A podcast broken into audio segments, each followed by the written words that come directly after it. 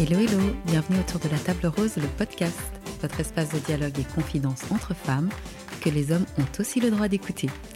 Ici, on parle de tout, relations humaines, sexualité, estime de soi et de nombreux autres sujets sans tabou.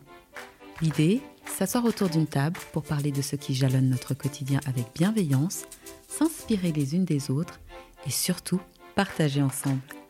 Le témoignage et l'expérience de l'autre est, je pense, un don précieux que nous pouvons nous faire entre femmes.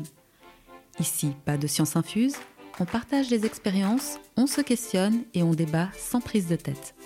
Je m'appelle Pascal Andris et pendant que je m'installe à la table rose, préparez-vous un thé ou votre boisson préférée, posez-vous confortablement sur votre canapé ou vaquez tranquillement à vos occupations et je vous souhaite une belle écoute. Pour soutenir le podcast, en plus des 5 étoiles et de vos commentaires positifs et bienveillants, vous pouvez utiliser le lien PayPal que vous trouverez dans les infos et faire le don que vous voudrez. Cela m'aidera pour les frais de matériel et d'hébergement du podcast. Et comme toujours, vous aurez ma gratitude éternelle. Il fut un temps jadis où les familles nombreuses étaient encore très courantes et même assez valorisées. Aujourd'hui, la tendance est plutôt à deux enfants maximum et le nombre d'enfants uniques en Suisse est en constante augmentation. D'ailleurs, ici, on parle même de familles nombreuses à partir de trois enfants. Alors pourquoi ce choix de vie dans une société qui aujourd'hui ne valorise plus vraiment les familles nombreuses? Comment on arrive à s'organiser, à prendre du temps pour soi? Est-ce qu'il faut forcément être riche pour avoir plus de deux enfants en Suisse? Comment ces mamans se sentent perçues? Et surtout, est-ce qu'on aime vraiment tous ces enfants de la même manière quand on en a plusieurs? C'est ce dont on va discuter avec trois mamans qui nous parlent de leur vie de famille avec quatre et cinq enfants. Autour de la table rose aujourd'hui, il y a Caroline, Pascal et Cécile. Bonjour les filles. Bonjour. Alors merci de votre présence. Euh, je vais commencer par vous demander de bien vouloir vous présenter, donc de me dire euh, bah, ce que vous faites, ce que vous aimez faire. Puis voilà. Alors moi je m'appelle Caroline, euh, donc j'ai quatre enfants. Ce que je fais, c'est que j'élève les quatre enfants. Et puis j'aime lire, j'aime voyager. Et puis euh, quand j'ai le temps, je fais ces choses-là. et si tu dois te décrire en trois mots Alors, euh, impatiente, amoureuse de la vie, euh, cuisinière. Alors, je m'appelle Pascal, j'ai quatre enfants, j'ai 37 ans et je suis nutrithérapeute. Et ce que j'aime faire, c'est aussi cuisiner. Alors, en trois mots, je dirais serviable, têtue et ouverte. ben, bonjour tout le monde. Moi, c'est donc je m'appelle Cécile, j'ai 46 ans, euh, cinq enfants d'âge différents. Euh, je suis donc j'exerce dans un cabinet privé euh, et je reçois des personnes en consultation. Je suis thérapeute systémique, c'est de la thérapie brève. Et euh, je suis passionnée euh, par un tas de choses, les arts, la culture. Et je suis danseuse de flamenco depuis dix ans. Je fais énormément de choses. La question est plutôt qu'est-ce que je fais pas? Euh, beaucoup d'énergie à revendre. Et si je devais me définir en trois mots, je dirais que je suis une assoiffée de la vie, tournée vers les autres, profondément humaniste. Et euh, je dirais que je suis enthousiaste. Merci beaucoup. Alors, euh, j'ai envie de savoir quelle était la composition de votre famille quand vous étiez enfant. Je vais peut-être commencer avec toi, Cécile. Oui, bien sûr. Alors moi, je suis issue d'une famille, euh, bah, aussi d'une famille nombreuse. Je suis arrivée en tout dernier après une lignée de quatre frères. apparemment, j'étais un petit peu la surprise qu'on n'attendait pas. Euh, puisque je suis arrivée euh, sur le tard, la dernière euh, et la seule fille. Alors moi, je viens d'une famille haïtienne et puis on n'était que deux. Mon grand frère qui a six ans plus que moi et puis moi la dernière petite famille. Alors moi, c'était aussi deux enfants, donc j'ai une, une sœur une petite sœur. On était juste deux. Ok. Et tu dirais que toi, ton désir, tu avais toujours eu envie d'avoir une famille nombreuse ou? Alors depuis toute jeune, depuis je dirais environ l'âge de 15-16 ans, j'aimais bien les familles nombreuses, j'aimais bien euh, l'idée d'avoir beaucoup de frères et sœurs à la maison parce que je voyais d'autres amis qui avaient ça et puis ça me semblait euh, magique, je sais pas pourquoi. Donc tu t'es dit, euh, je veux plein d'enfants. Je veux plein d'enfants. Et j'avais ce, j'avais six en tête. Et puis je sais pas pourquoi. Et puis avec le temps, je me suis dit oui six, mais avant l'âge de 35 ans. Et bah non. On est à quatre. On est à quatre, c'est déjà pas mal. Et puis pour toi, c'était aussi un désir de faire euh, famille nombreuse euh Pas du tout, pas du tout. Moi, je, me- je me voyais toujours avec deux enfants. Et euh, j'aurais jamais cru que, voilà, que j'aurais quatre enfants. Et toi, comment ça s'est passé? Issu d'une famille nombreuse, est-ce qu'on veut forcément beaucoup de- d'enfants ou c'est pas justement, on se dit ouais, non, pas trop en fait? Je me suis jamais posé la question. En fait, euh, moi je suis née, j'ai toujours su euh, que j'étais faite pour être mère. Et, en moi, euh, c'était une évidence que j'aurais beaucoup d'enfants, pour autant que je trouve la personne qui en veuille autant que moi. Et, donc c'était une évidence pour moi. Et, c'est vrai que j'avais aussi, comme toi, un nombre en tête. Je m'imaginais sept enfants, voilà, ça me paraissait bien. Et puis, euh, puis on s'est arrêté à cinq, ce qui est déjà pas mal. Voilà. Quand vous rencontrez euh, cette personne, bon alors toi c'était euh, deux, euh, toi c'était aussi une famille nombreuse, donc tu rencontres euh, celui avec qui tu fais les enfants, et est-ce que c'est tout de suite, vous êtes sur la même longueur d'onde, est-ce que lui aussi il en veut six? Alors à son honneur, quand j'ai dit six enfants, il n'a pas bronché. hein. Il Franchement. n'est pas parti en courant. Il est- Non, mais il n'a même pas fait Ah Vraiment. Donc, c'était. Mais il m'a dit plus tard que dans sa tête, il disait Bah, on verra. ça dépend comment ça se déroule. Et puis, euh, mais il était, il était partant, je pense. Il était partant pour au moins essayer. Parce que lui, il est issu d'une famille de six enfants. que Ça faisait pas trop peur non plus. Euh, bah, le père de mes enfants est aussi issu de familles nombreuses. Donc, euh, ça a été pour nous une chose assez évidente. Avec un désir aussi, hein, de- quand même, d'avoir une famille nombreuse. On l'a évoqué, euh, on n'a pas évoqué tout de suite, euh, ça s'est fait tout seul. D'accord. Donc en fait vous n'avez pas forcément verbalisé le fait de, de Euh, je pense que moi, j'ai dû verbaliser, en tout cas dans, dans- dans le fait d'avoir envie d'être mère et, et d'avoir autant d'enfants que, qui viendraient, en fait. C'est vraiment ça. Et, euh, et lui était très ouvert à ça aussi, euh, avec cette même envie. D'accord. Donc, euh, forcément, ça commence par un premier bébé. Est-ce que c'est tout de suite, on se met ensemble, on se marie ou pas, mais en tout cas, on est ensemble et tout de suite, euh, vous vous lancez dans l'aventure de ce premier bébé ou quand même il y a ce temps ensemble à profiter, tout ça? Alors, moi, j'ai connu mon mari, j'avais euh, 18 ans. Donc, c'était très, très, très jeune. Et euh, deux ans après, donc deux ans, ouais, trois ans après, je suis tombée enceinte. Et puis, euh, donc, c'était tout de suite. Et puis, euh, voilà, et puis après, euh, cinq ans après, et puis euh, les deux derniers. Et pour toi Euh, non, nous, c'était. On était déjà assez âgés, et déjà presque la. Enfin, plus de la trentaine, en fait. Donc, il n'y avait pas. euh, c'était pas pressé, mais c'était, on, se- on se disait pas qu'on allait attendre cinq ans. euh, parce qu'on avait déjà bien profité de la vie, euh, on avait déjà tout fait ce qu'on voulait faire euh, au niveau boîte, enfin, amis, euh, tout le temps des copains à la maison. Donc ça, ça nous est passé plus ou moins en même temps. Et puis, bah, on était. Ouais, on a suivi euh, la nature, quoi. Euh, alors moi, j'ai rencontré euh, Nicolas donc à 22 ans.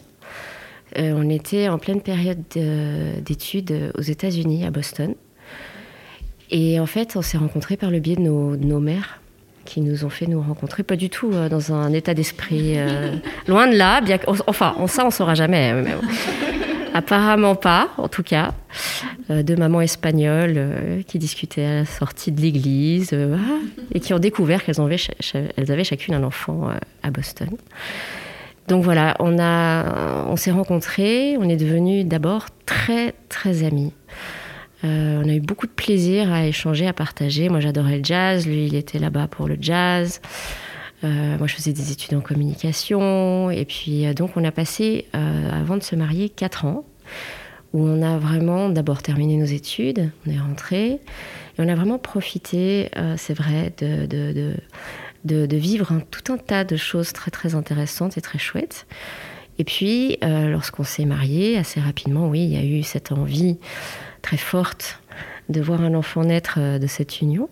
Et là, on a dû attendre un petit peu parce que c'est pas venu tout de suite. Donc pendant un an et demi, on a attendu. Et finalement, premier enfant est arrivé, ensuite ça a été un après l'autre. Ok. Donc comment se déroule cette première grossesse pour toi? Parce que c'est attendu justement. Donc, un bonheur parfait. Un bonheur parfait. Euh, je me sentais, euh, je disais, je me sens enfin dans mon état normal. C'est comme si euh, j'attendais ce moment pour, pour me sentir vraiment pleinement moi-même, épanouie. Enfin, j'avais vraiment l'impression de rentrer dans une empreinte qui, était, qui m'attendait. Et, et, donc ça s'est très bien passé, c'était une, belle grossesse. Euh, voilà. L'accouchement, le postpartum L'accouchement, ça a été pas du tout comme j'avais prévu. Euh, c'est-à-dire que euh, moi, j'ai fait une prééclampsie. Donc, il a fallu faire une césarienne d'urgence. Et donc j'en voulais beaucoup à mon médecin de me retirer la possibilité d'avoir une voix basse. Et alors je me souviens que je maintenais euh, euh, vraiment ma détermination pour accoucher par voix basse. Et mon médecin au bout d'un moment il a dit écoutez, je ne vais pas pouvoir continuer à vous laisser dans cet état. Maintenant on va descendre au bloc. Et donc j'ai vécu ça de manière assez euh, contrariante, mais ça m'a pas empêché d'être dans un, beaucoup de joie et, beaucoup un accueil euh, magnifique donc de ce premier enfant. Et puis tout était bien, bien fait. Voilà, ça s'est bien passé. Et puis le papa était là à côté de moi, etc. Donc tout était bien. Euh, postpartum, euh, j'en ai pas vraiment eu. Euh, c'est-à-dire que, je sais pas, pour moi, la chose était lancée. Euh, et, puis assez rapidement, euh, je dois dire que j'étais déjà en train de penser euh, au prochain enfant. Et du reste, je suis tombée enceinte assez vite, puisqu'il y a 17 mois d'écart entre les deux premiers. D'accord. Mais quand tu dis assez rapidement, c'est combien de temps après avoir donné naissance que tu, tu dis déjà Ah ouais, on va aller sur pour le deuxième? Oh, bah en fait, j'ai eu beaucoup de chance, enfin, on a eu beaucoup de chance, c'est d'avoir un premier enfant qui a fait ses nuits tout de suite d'avoir un premier enfant qui, euh, en fait, euh, dormait énormément, euh, qui était super calme.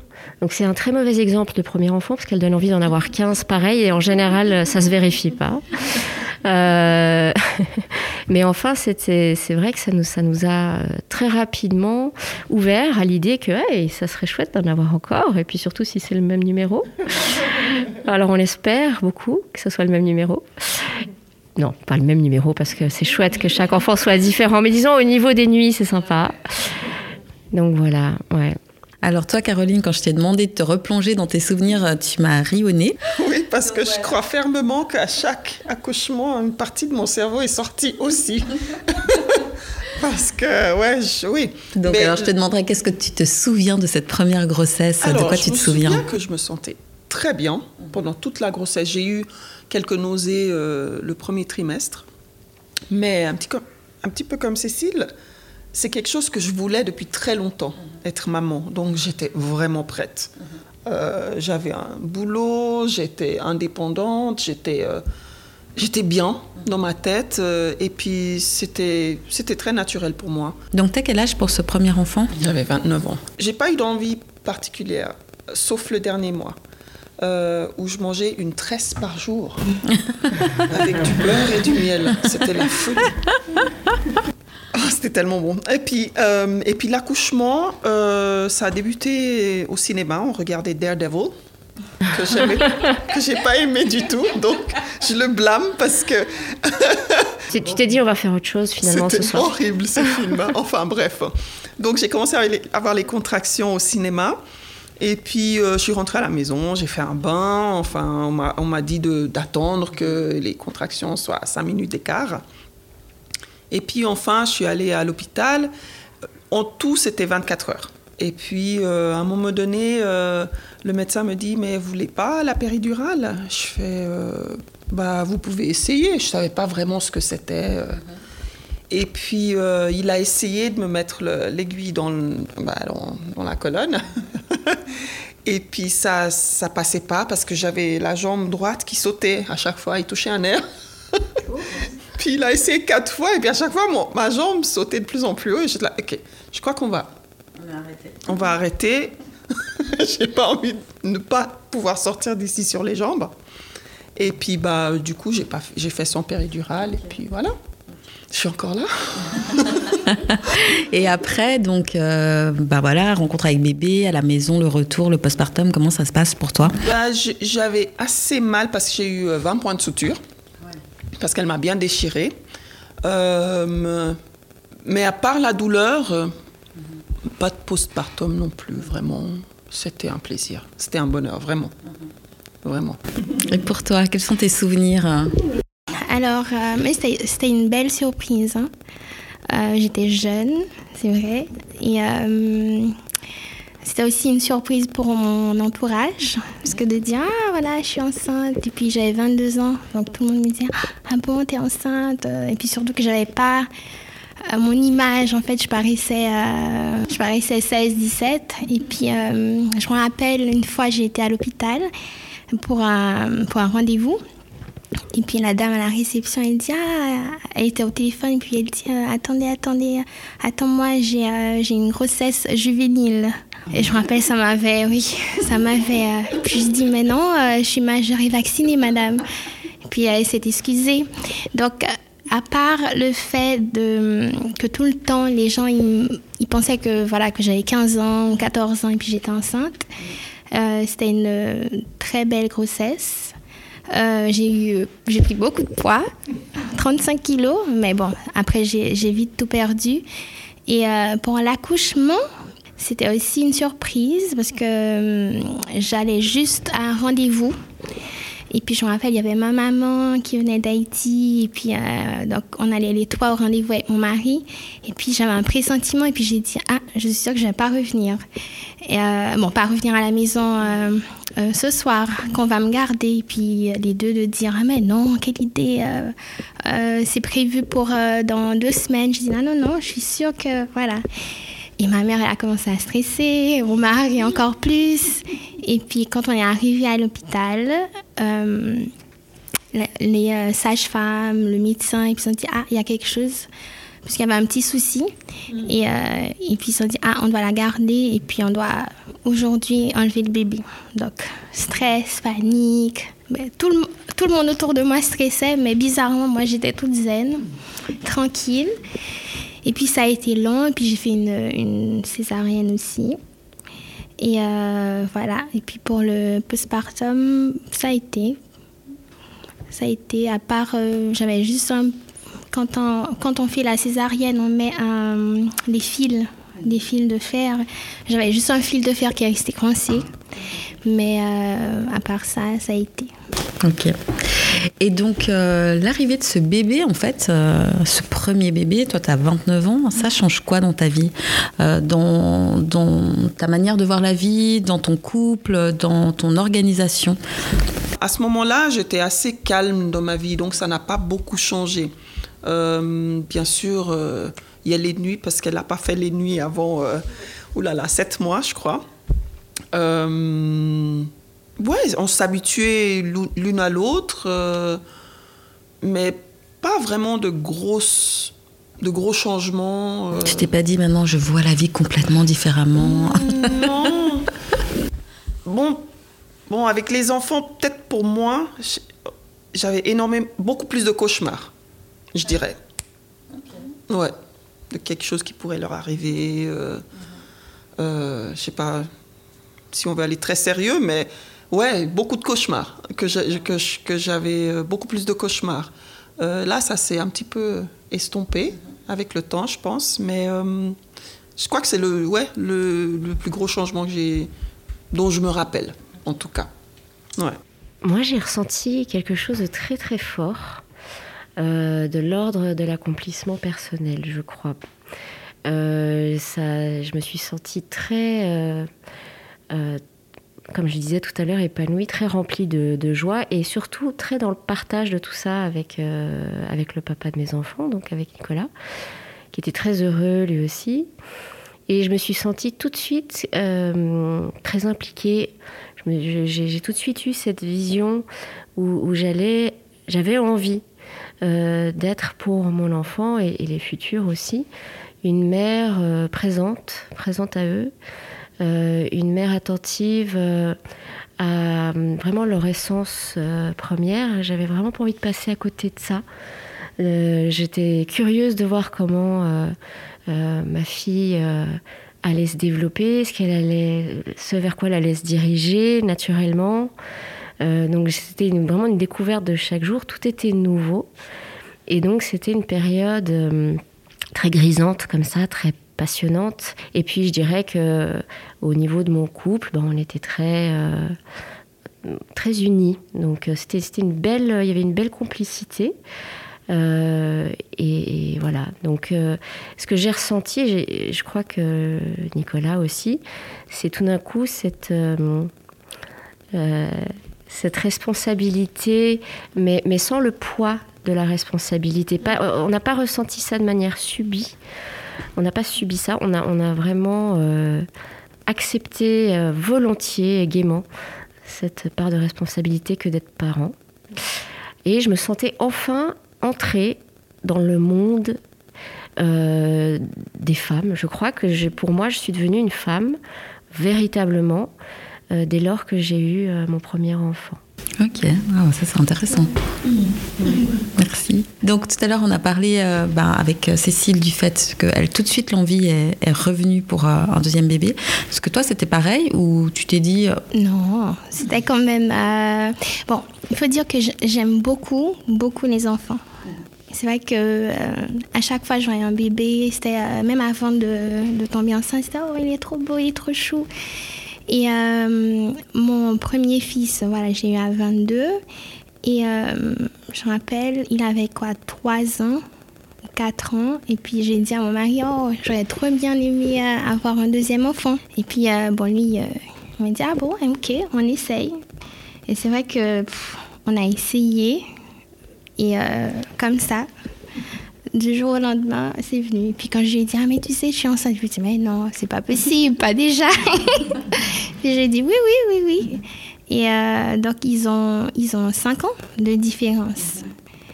Donc ça a quand même pris un, certain temps avant que tu, tu euh, verbalises l'idée de, de faire un deuxième. Oui, oui. Au niveau du travail, en fait, comment ça s'est passé? Parce que est-ce que vous travailliez toutes les trois ou est-ce que euh, vous étiez déjà à la maison? Toi, tu parlais. Euh, moi, je travaillais à 100% encore.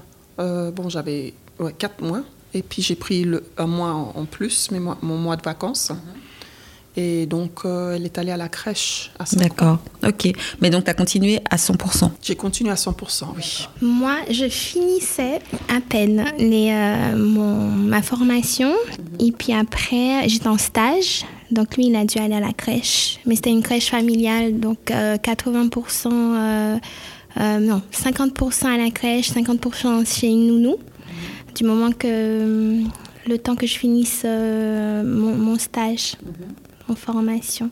D'accord. Et après, tu as travaillé? Oui, oui. Après, j'ai travaillé, mais j'ai travaillé euh, à 100% et après à 80% jusqu'à ce que, voilà, que, que ça soit à 50 et puis après, je travaille plus.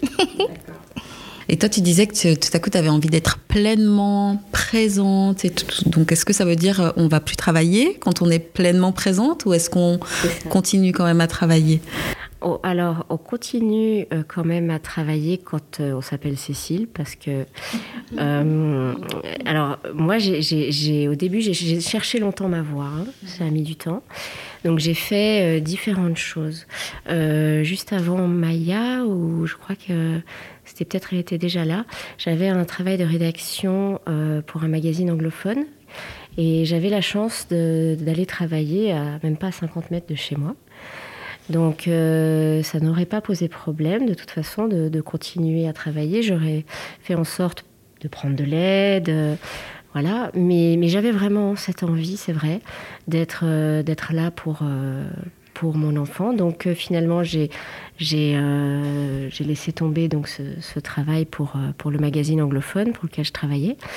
Et puis bon assez rapidement comme il y a eu la deuxième. Euh, et puis la troisième, puisque j'ai eu les trois premières en quatre ans, ça a été vraiment une période de ma vie où, je dirais, je me suis consacrée euh, à élever mes enfants tout en développant euh, mon activité à côté. Donc j'ai été, après cette, cette, activité de rédaction, j'ai ouvert en fait en tant qu'indépendante une petite structure, une petite voilà pour organiser des événements privés. Et donc, au gré des mandats qui tombaient, ben, je, du coup, ben, j'honorais ces mandats-là. Euh, mais sinon, en dehors de ce temps, j'étais vraiment euh, mère au foyer. Ok, super. Et comment justement, bah, il y a bébé 2 arrive euh, pour toi, c'est tout de suite. toi, c'est 4 ans, donc c'est encore un peu plus longtemps. Toi, ça passe 5 ans. ok. donc, comment ça se passe, la rencontre entre ces deux enfants? Très bien. Au début, elle était très curieuse, surtout de, rencontrer son petit frère et tout. Euh, euh, mais elle, était seule 5 ans. Donc c'était très difficile pour elle de, de gérer, euh, ouais, pendant longtemps, de gérer ce, nouvel être à la maison qui prenait une partie de l'attention de maman et papa. mais bon, on a géré beaucoup de discussions, beaucoup euh, l'impliquer dans, tout ce qu'on faisait avec le petit, euh, autant que possible. Euh, ouais, on a géré, il fallait gérer. Je veux dire, c'était tout à fait normal ce qu'elle ressentait. Et puis, on en avait parlé avec mon mari avant. On, on en avait discuté, de savoir comment on allait gérer, ce qu'on allait dire, ce qu'on allait. Et puis, si jamais on avait besoin d'aide, euh, qui on allait appeler, euh, d'aide professionnelle, euh, enfin, si ça devenait extrême. Heureusement, c'est pas c'est pareil à ce niveau-là, mais bon, on a géré. Alors, la, rencontre, comment ça s'est passé? En fait, voilà, quand je suis tombée enceinte, donc lui, c'est vrai que dans le ventre, il parlait tout le temps, parce que mon deuxième fils s'appelle Ludo et le premier Joshua. Donc, euh, Josh, il parlait tout le temps à Ludo Ah, mais je suis ton grand frère, j'attends que tu arrives. Donc, ça, c'était dans le ventre. et quand, euh, voilà, j'ai accouché Ludo, et on voyait l'émerveillement, en fait, sur le visage. Il voit un petit être. Il a tellement prié pour ça, parce qu'il prie, il a beaucoup prié. Il a dit Oui, je prie Dieu pour avoir un, petit frère. Et, euh, mais à un moment, c'est vrai qu'on ressent, c'est pas de la jalousie, mais c'est peut-être un peu la peur que les parents ne nous aiment pas autant qu'ils aiment euh, le deuxième. Voilà. Et même nous, en tant que parents, même moi, je me rappelle, je me dis, mais mon Dieu, est-ce que je vais aimer cet enfant autant que j'aime le premier? Et puis, euh, on se rend compte que, que ouais, que l'amour qu'on a, voilà, voilà. Voilà. Non, ça diminue pas. Ça diminue pas. Non, on a l'impression que le cœur s'agrandit. Oui. Au fur et à mesure qu'il y a des gens qui rentrent dans la famille. C'est comme dans nos vies, en fait. c'est fou. Hein. hein oui. Bah, euh, Maya, c'est ma fille aînée, elle a vraiment cette empreinte-là aussi très maternante, enfin, maternante dans le côté positif de la chose. Et, euh, et donc, euh, quand sa petite sœur Lily est arrivée, euh, je me souviens, on a une photo de ce moment très joli où euh, Maya donc était toute petite, elle avait 17-18 mois. Elle est arrivée, alors on avait fait tout un, tout, on s'était vraiment pris la tête avec euh, le papa en disant oui, c'est très important qu'elle vive ce moment bien, qu'elle ne se sente pas exclue, mis de côté il faut vraiment que voilà l'impliquer à fond. Donc, euh, on avait trouvé un cadeau qu'on avait mis sous le petit pouce-pouce là dans lequel il y a le, bébé. Euh, il était allé chercher Maya, il l'avait pris par la main. D'abord Maya dans la chambre qui a vu maman, etc. Il y avait toute une mise en scène. On s'est vraiment fait tout un pataquès pour au final euh, avoir devant nous une scène qui était tellement naturelle, tellement spontanée, tellement belle, où Maya a mis sa main. sur, la, sur la tête de sa petite sœur et vraiment une main bienveillante, protectrice comme ça. Et c'était très joli. Donc, euh, voilà, ça s'est très bien passé. Euh, et là, par contre, le postpartum était plus intéressant parce que je me suis retrouvée vraiment beaucoup plus fatiguée, forcément. Et, euh, et puis la deuxième avait des problèmes de reflux, donc ça, pleurait beaucoup. Euh, il fallait la tenir comme ça. C'était un enfant kangourou. On l'avait tout le temps sur nous. Et puis toute droite comme ça. Et puis dans la maison, tout était. On avait l'impression d'être dans une maison de grimpeurs parce que tout était incliné en fait. Elle était en rappel partout. Euh, sinon, ça remontait et puis elle avait des brûlures. Donc on a dû un petit peu réorganiser euh, les choses pour que ça se passe bien. Et puis voilà. Après, ce moment-là est passé. Et voilà. Autour de la table rose, je reçois des femmes, mais bien entendu, quand on fait des enfants, il y a un papa qui est impliqué, ou en tout cas la plupart du temps. Bien sûr qu'il y a maintenant d'autres situations, configurations qui existent. En tout cas, là pour vous, ce sont des papas. Quel était un peu leur rôle par rapport à la répartition des tâches? Parce que justement, c'est quand même quelque chose d'assez important. Donc, comment ça s'est passé pour vous? Bah moi, je peux, je peux, je peux en parler parce que c'était, c'était en fait assez simple du fait que pour moi c'était un choix de vraiment être euh, mère au foyer. Bah, moi j'avais pris en charge naturellement euh, toutes les tâches liées bah, au foyer, au ménage, aux enfants. disons pendant, pendant que le papa allait travailler. Et par contre, c'est vrai que dès, dès lors qu'il revenait, c'était, il avait vraiment, il remplissait pleinement son rôle. Et puis, on avait euh, moi, j'avais veillé à ce qu'il y ait toujours quelque chose euh, pour le repas. Lui, revenait, il donnait aussi un coup de main. Donc, euh, à ce moment-là, les tâches étaient aussi partagées. Et puis, c'était en fonction de ce qu'il avait besoin de faire encore. Alors, il donnait un bain, éventuellement, il mettait en pyjama, ou alors c'était moi, et pendant que lui faisait autre chose. Et puis, ça s'est fait, je dirais, de manière assez naturelle.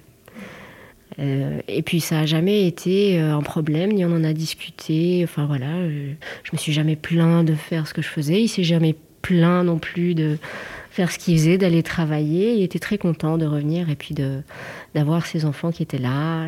Ok. Pour toi Bon, c'est vrai qu'au début, bon, au début, j'avais j'avais quand même ma maman qui m'aidait, qui était qui était avec moi, qui m'aidait, ou bien ma tante aussi. Euh, mais c'est vrai que mon mari travaille à 100%. C'est vrai que pour tout ce qui est nourriture, vu que moi j'aime beaucoup cuisiner, faire les repas, c'était toujours moi. Et puis euh, lui, c'est vrai qu'il m'aide, euh, il m'aidait de temps en temps pour à la maison, avec les enfants, pour pour aller les promener. Et, et c'est vrai que d'année en année, ça a augmenté. C'est-à-dire les tâches se sont mieux réparties. Parce que là, comme euh, voilà, il y a, y a 21 mois, j'ai eu euh, voilà, les jumeaux. Et c'est vrai que depuis, ils m'aident beaucoup, beaucoup. Mais c'est quelque chose que tu as dû verbaliser? Pour les jumeaux, euh, pour les jumeaux non. Parce qu'il a vu, il a vu que, en fait, qu'il y a beaucoup de boulot. Donc euh, c'est vrai que dès que je fais à manger, il est toujours là, après en train de faire la vaisselle, ou bien il, les prend euh, pour aller euh, les, promener, il les met au lit. Ce qu'il faisait pas forcément avec les deux premiers? Mettre au lit, non. donner à manger des fois. Mais oui, promener, aller jouer dehors, oui. Mais certaines choses bien précises comme faire le bain, pas forcément, mais c'est vrai que maintenant, oui, on donne le bain, les deux, aux jumeaux. Ok. Et pour toi Alors, euh, c'était un peu différent parce que je travaillais encore euh, à 80%. Euh, mais c'est quand même moi qui m'occupais de la maison parce que, la plupart du temps, parce que Daro travaillait à Lausanne, à Chezeaux même, c'est à 20 minutes de Lausanne. Donc, il partait à 5 h du matin, il revenait à 18h30, 19h. Euh, donc c'est quand même moi qui devais aller chercher à la crèche, ramener à la maison, baigner le plus souvent et nourrir. Euh, mais quand il était là, c'était partagé.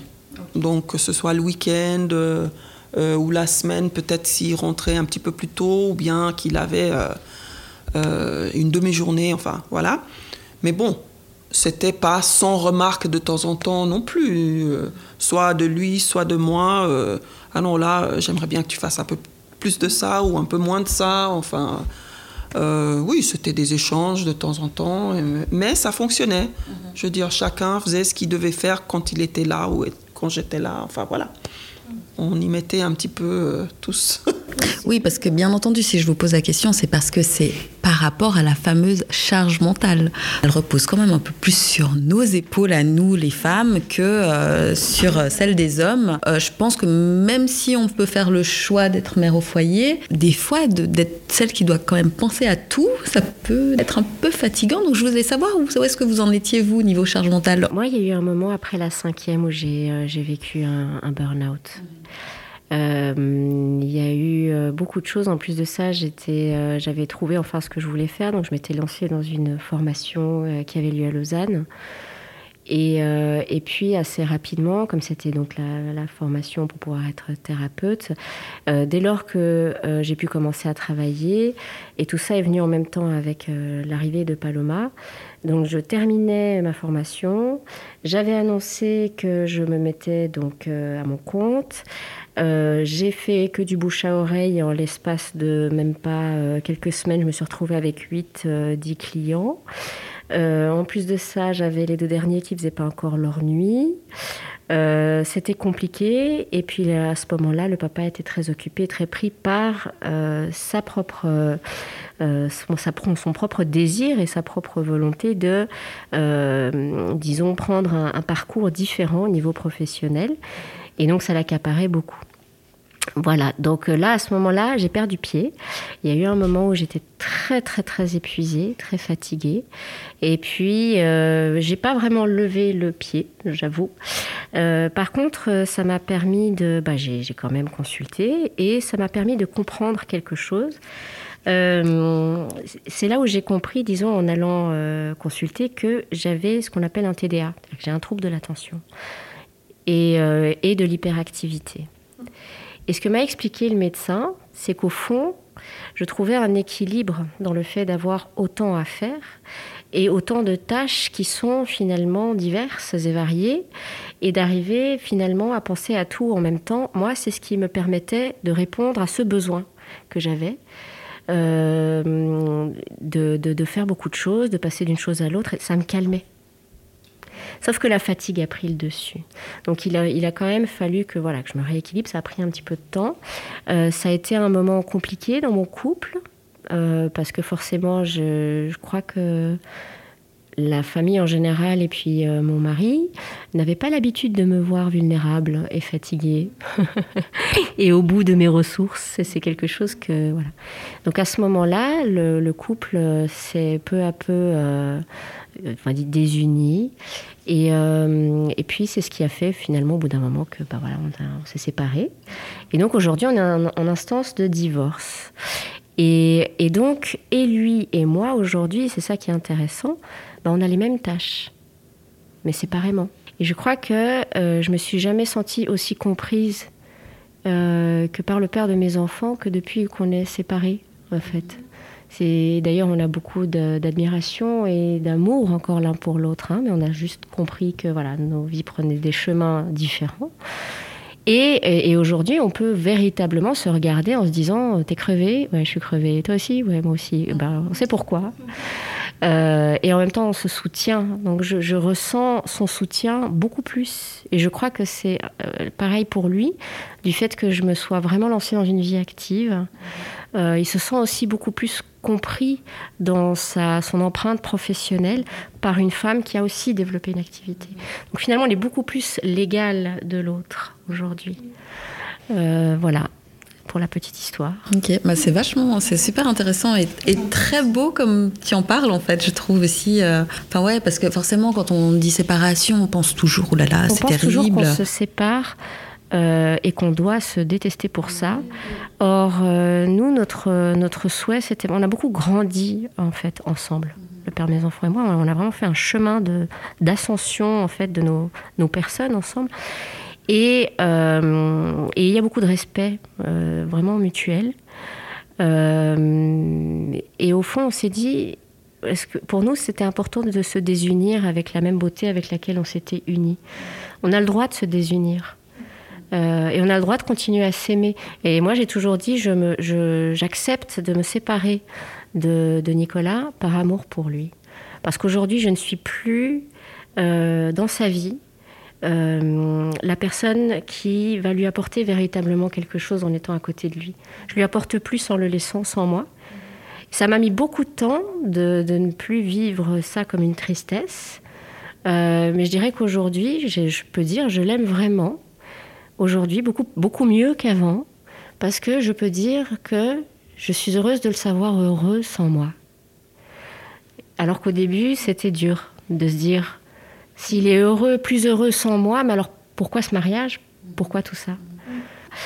Mais disons que s'il n'y a pas trop d'amertume, euh, et, euh, et c'est ça a été notre cas, bah, c'est ce qui a permis justement de. de... Et puis je crois qu'il y a beaucoup d'amour entre nous de toute façon encore.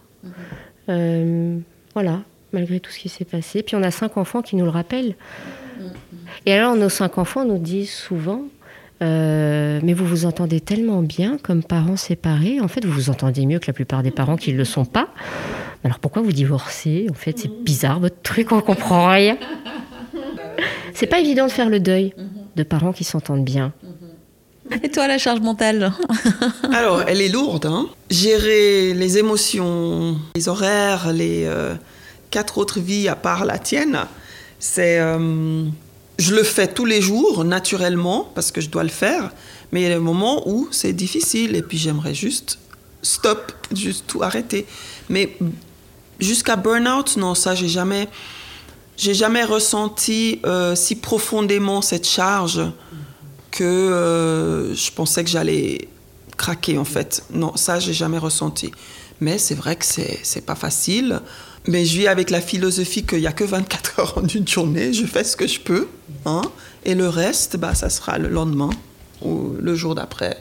Mais par rapport à ça, tu as l'impression que tu t'es laissé peut-être le droit d'arriver à ce burn-out? Parce que euh, en tant que femme afrodescendante, il y a aussi ce concept hein, chez nous de. Oui, ah oui, je comprends ce que tu veux dire. Euh, donc en fait, on doit tenir, on doit gérer. Alors non, moi j'ai jamais été prisonnière de ce concept. Jamais, parce que mes parents ne m'ont pas élevée comme ça. Euh, J'y l'ai vu autour de moi en grandissant, mais euh, non, j'ai jamais souffert de, de, de cette force qu'on est censé avoir. non, parce que quand je, quand j'en peux plus, j'arrête. Hein. Mhm. Je ne me force pas de continuer. J'arrête. Euh, je me, parce que par exemple, là maintenant, je travaille plus depuis le dernier, depuis le quatrième. Et puis si euh, je sens que j'ai besoin, bon, ça arrive trois fois par année que, que j'ai besoin, ce jour-là, je vais rien faire. Mhm. je vais regarder mes murs. Mais alors rien, même pas écouter de la musique, je vais pas, je vais les mettre à l'école et je vais m'asseoir sur le canapé et je vais rien faire. Oui, alors euh, je rigole parce que moi c'est un truc que je fais pas juste trois fois par année, je fais ça beaucoup plus régulièrement. Et d'ailleurs l'autre jour mon mari me dit aujourd'hui je fais ma Pascal. bah bravo. Mais ah, je le sens quand, je, quand je, ressens le besoin. Mhm, oui, mais moi aussi, mais moi c'est plus que trois fois dans l'année.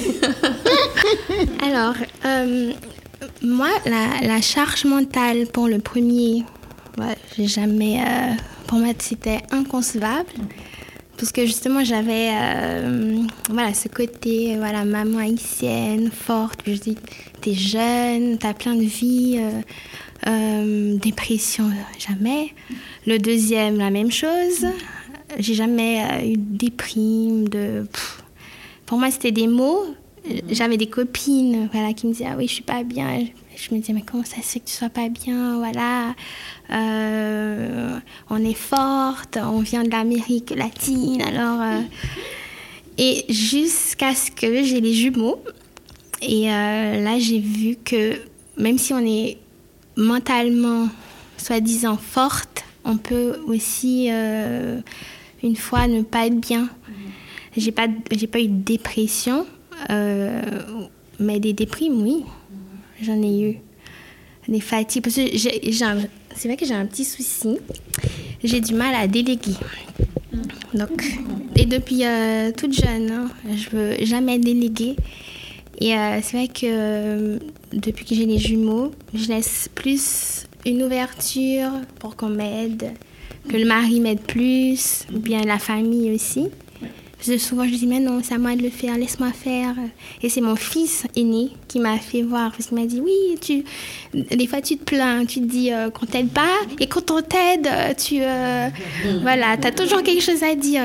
Et c'est vrai que... Qu'est-ce qu'il est sage, cet enfant, ah en fait. Hein? c'est vrai, hein, c'est vrai. Et, euh, et c'est vrai, des fois, il me dit, oui, bah, on peut pas que tu fasses quelque chose pose-toi sur le canapé, regarde tes novellas, regarde tes feuilletons, et puis on va faire les trucs. Et puis, c'est pour ça que maintenant, je, voilà, je délaisse ces trucs. Et puis, je suis plus zen. C'est vrai que j'ai. C'est quelque chose que je dois contrôler aussi, mhm. de ne pas vouloir tout faire. C'est quelque chose que, avec, avec les années, je me dis non, là, c'est bon, tu peux laisser ça. Quelqu'un d'autre peut le faire. Ou tu peux demander de l'aide, ou tu peux. Voilà. Donc, ouais, c'est un travail. Donc, ben moi, ce que je pense aussi, euh, j'ai envie de savoir, mais aussi peut-être les autres mamans ont envie de savoir, euh, c'est quels sont vos trucs et astuces pour être organisé tout de max? Parce que je pense que quand on a cinq enfants, quatre enfants, dont des jumeaux, faut quand même un minimum d'organisation. Euh, moi, ici, c'est toujours normalement le boxon. Là, vous êtes venu, donc forcément, j'ai fait un petit brin de ménage. Mais voilà, comment on fait? Alors, organiser tout de max, pour moi, ça n'existe pas. C'est ça. Et euh, ça m'a pris quelques années de l'accepter. Mais euh, je divise mes charges en ce qui doit être fait et ce qui n'a pas besoin d'être fait. Si c'est fait, c'est bien. Si c'est pas fait, bah, on essaiera un autre jour. Donc il y a les activités des enfants, donc ils doivent aller euh, quand ils doivent aller. Donc ça, je me concentre là-dessus. Euh, et puis après, tout ce qui est euh, bah, activité, cuisiner des super bons plats. ça, c'est de temps. ça, c'est quand je peux. des super bons plats qui prennent 5 heures de temps, je veux dire. Mais par contre, moi, ce qui m'aide beaucoup dans mon organisation, parce que j'aime bien qu'on mange bien la plupart du temps. Sainement, oui, mais pas, euh, c'est pas une obsession non plus. Euh, donc, ce qui m'aide là, c'est de cuisiner en gros des sauces bolognaises avec beaucoup de légumes à l'intérieur, des chili con carne, euh, enfin voilà, et puis que je, je congèle, ça, ça m'aide beaucoup. Et puis j'ai beaucoup, beaucoup de plats simples à faire qui me prennent 20 minutes le soir, mais qui sont bons et qui sont en général assez sains. Euh, à l'école, ils ont un plat sain à midi. Donc, si j'ai pas les légumes le soir, chaque soir, ça ne me dérange pas, je me culpabilise pas. Euh, voilà. Euh, le ménage. C'est ça. Hein? Donc, c'est pas sale chez moi. Euh, si c'est pas rangé, c'est pas grave. Mais c'est propre. Euh, je veux dire, euh, on peut pas manger dans les toilettes, hein, mais hein, parce que les enfants y passent aussi. Oui, de toute façon, c'est pas l'endroit normalement. de toute façon, c'est pas l'endroit. Et puis, bah, impliquer le plus vite possible les enfants dans les tâches journalières, parce que je leur dis tout le temps, quand tu vis en communauté, il faut contribuer au bien-être de la communauté. Je le répète tout le temps, ils en ont marre. Mais je vais peut-être commencer à dire ça aussi. Parce que alors moi j'ai écrit, on a les tâches hein, sur le frigo, mais alors euh, jamais. Et puis donc je leur répète ça tout le temps, et puis je leur dis tout le temps, si vous voulez faire ce que vous voulez, quand vous voulez, comme vous voulez, il faut vivre tout seul. tout seul et sans sans euh, sans comment on dit roommate, comment on dit euh, sans sans colocataire, sans rien du tout. Il faut vivre tout seul. Sinon, tu peux pas faire tout ce que tu veux quand tu veux, comme tu veux. Donc, on vit en communauté. Tout le monde y met un peu du sien pour que ça fonctionne. Et puis, euh, bon, il y a des jours ça passe mieux que d'autres. Hein. Mais euh, les deux grands font leur euh, lessive depuis plusieurs années maintenant. La, troisième va commencer cette année quand elle aura 12 ans. Et puis, donc chacun fait, chacun a son panier de, de lessive et fait sa lessive. Et puis alors, bien sûr, je donne des conseils. Une fois par semaine, c'est le mieux. Après, si tu veux ne pas avoir de culotte après trois semaines, c'est ta responsabilité. Et puis, comme j'ai dit avant, je suis très impatiente. Le seul endroit où j'arrive pas à trouver suffisamment de patience pour partager avec mes amis, ce qui est bizarre parce que je l'adore, c'est cuisiner. J'arrive tu dis avec pas eux tout le temps, avec eux. Ouais, avec eux. Avec eux. Alors il y a des jours où je me lève, je suis là en pleine forme et puis avec beaucoup de patience à revendre. Souvent c'est quand j'ai bien bien dormi. Hein. et puis je me dis allez, on va tous cuisiner et puis chacun a sa tâche. Je suis bien organisée, chacun fait son truc et puis on est à six dans la cuisine et ça marche super bien. Et j'adore ces moments-là. Mais c'est pas aussi souvent que j'aimerais. Alors voilà. Et toi, ton, ta meilleure astuce pour être organisée Sincèrement, je sais pas si je suis organisée. Hein. non, non, non. Ma meilleure astuce, euh, bon, pour les deux petits, on peut pas trop parler, euh, voilà, d'organisation, mais pour les grands, c'est vrai que on a, ils ont des tâches qu'ils font jamais. on doit toujours répéter, répéter, répéter. Euh, mais je vois que ces, ces jours-ci, ils essayent quand même. Ils essayent. Et euh, j'essaie aussi de beaucoup euh, leur parler à la fin de la semaine ou bien avant, avant au début de semaine, de parler aux grands, de lui rappeler, voilà, n'oublie pas de faire ci, n'oublie pas, n'oublie pas de jeter les poubelles, n'oublie pas que tu as des que tu as, des épreuves que tu dois préparer. Et puis aussi, pour le deuxième, c'est la même chose. Mais est-ce que vraiment ils écoutent? Oui, bon, après, oui, c'est répéter, c'est. C'est l'histoire de notre vie. C'est l'histoire de notre vie. Répéter les choses, ça n'arrête jamais. Donc voilà, euh, à un moment donné, ça va faire tilt, on espère, qu'il fasse automatiquement, mais voilà. Et pour toi, ton organisation euh, au top Au top. Alors, absolument pas. Euh, chez nous, c'est le chaos. Euh, c'est simple. quand on part de la maison, tout le monde dans l'immeuble sait qu'on part de la maison. Euh, parce qu'en général, on entend euh, vraiment une, une espèce de d'ébullition et des voix qui se lèvent au premier étage de mon immeuble parce qu'on est en train de partir et on entend dépêche-toi, prends ton sac, mince j'ai oublié un truc, je remonte, mais dépêche-toi, j'ai dit, on va rater. Et donc tout le monde et moi je suis à chaque fois je m'excuse auprès de mes voisins, je suis vraiment désolée si on fait trop de bruit. Et donc en fait non, nous on est on est très mal organisés euh, et en même temps c'est génial d'être mal organisé, parce que ça veut dire que j'ai des enfants qui acceptent et qui sont ouverts à l'imprévu. Et ce qui est très chouette, comme on a un bon lien, et c'est vrai que moi je mise beaucoup sur, comme toi, la communication et le lien avec mes enfants est hyper important. Euh, je mise beaucoup là-dessus et sur la dédramatisation aussi. Hein. Dédramatiser les trucs, des fois on part en fou rire parce qu'on s'énerve tous sur un truc parce qu'on a vraiment mais loupé un rendez-vous super important ou bien un devoir qui n'a pas été remis à temps parce que j'avais pas été là pour euh, justement aider pour ce devoir. Puis tout d'un coup, on se marre et on se dit mais en fait voilà. Et, ce qui est génial dans le fait de, bon, il faut une certaine base d'organisation quand même, hein, avoir un petit kit de, survie alimentaire dans le congélateur, ça c'est quand même, je dirais un must, c'est un, must have, c'est important.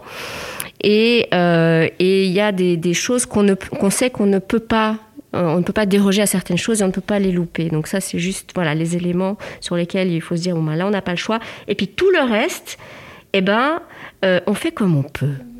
On fait comme on peut et on fait en fonction de ce qui est devant nous, de ce qui arrive.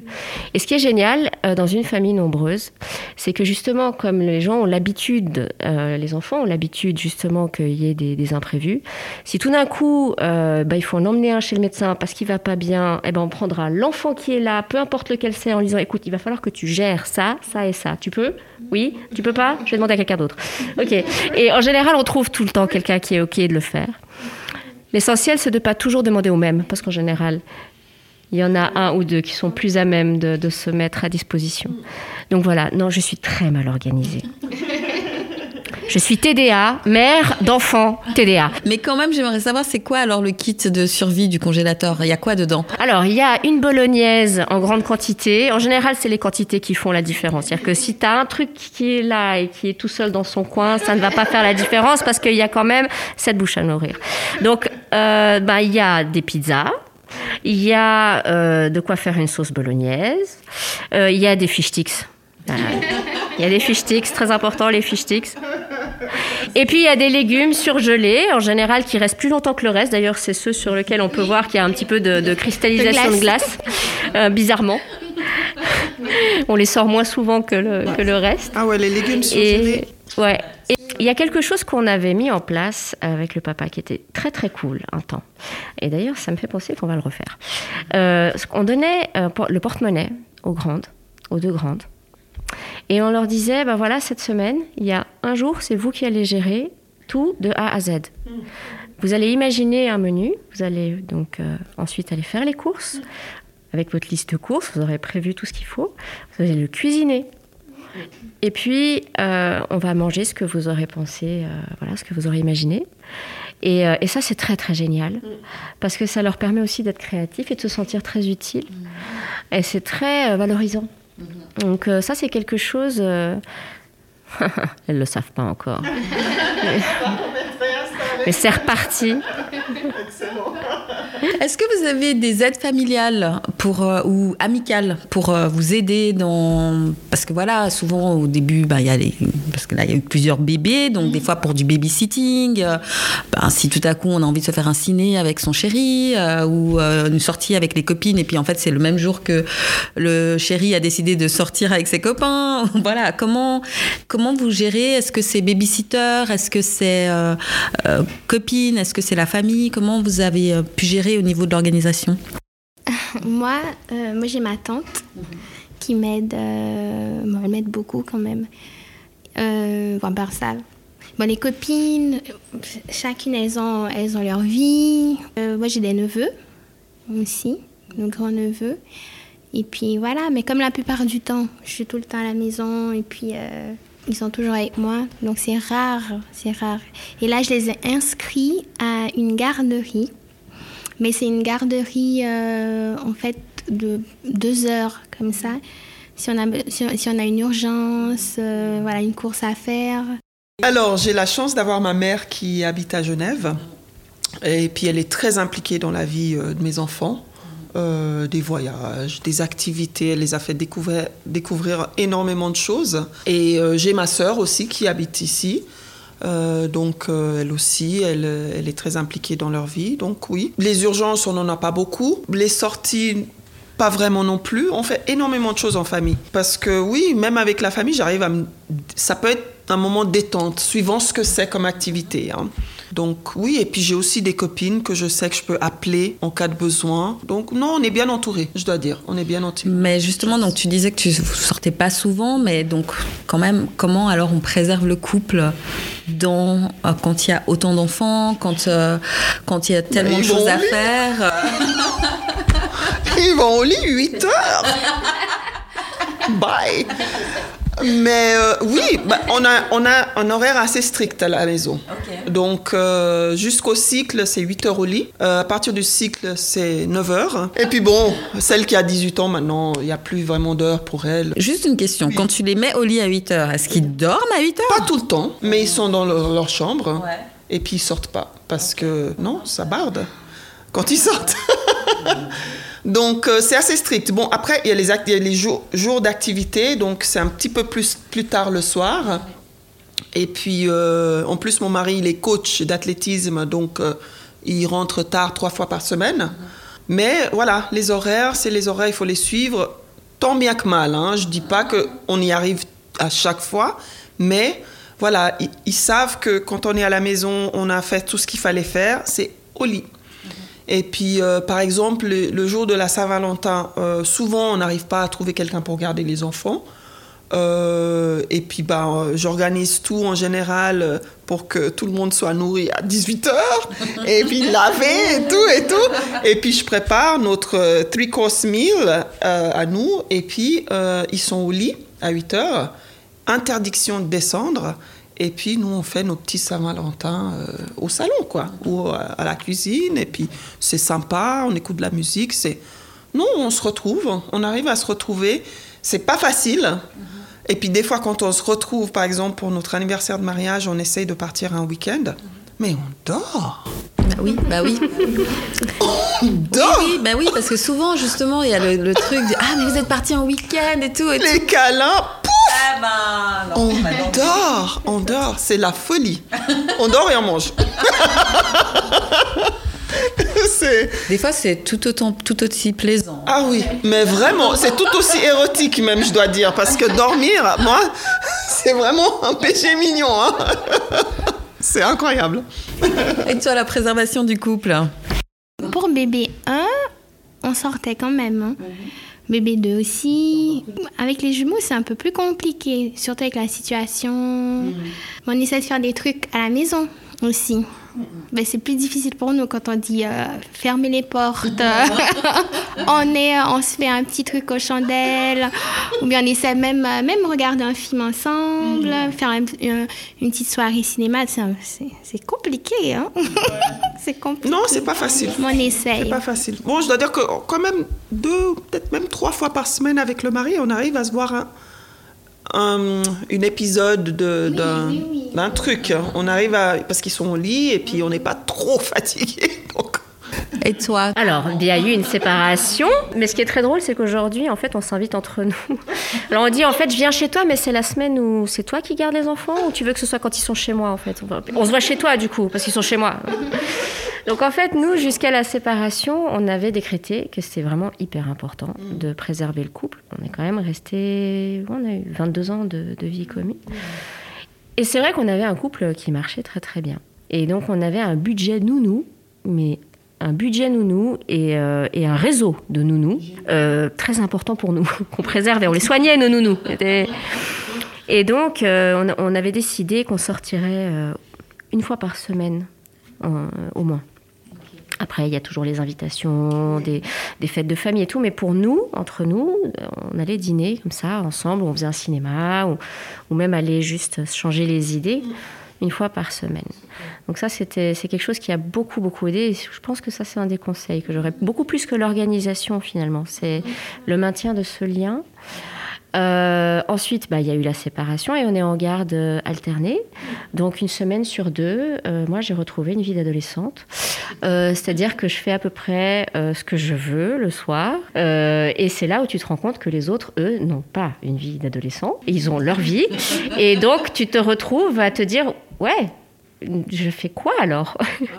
Non, mais donc c'est vrai que maintenant, du fait de la séparation et de la garde alternée, je sais que les semaines où j'ai les enfants, eh ben, vraiment, je, vis cette semaine pleinement avec eux. Pour l'instant, moi, j'ai personne euh, dans ma vie.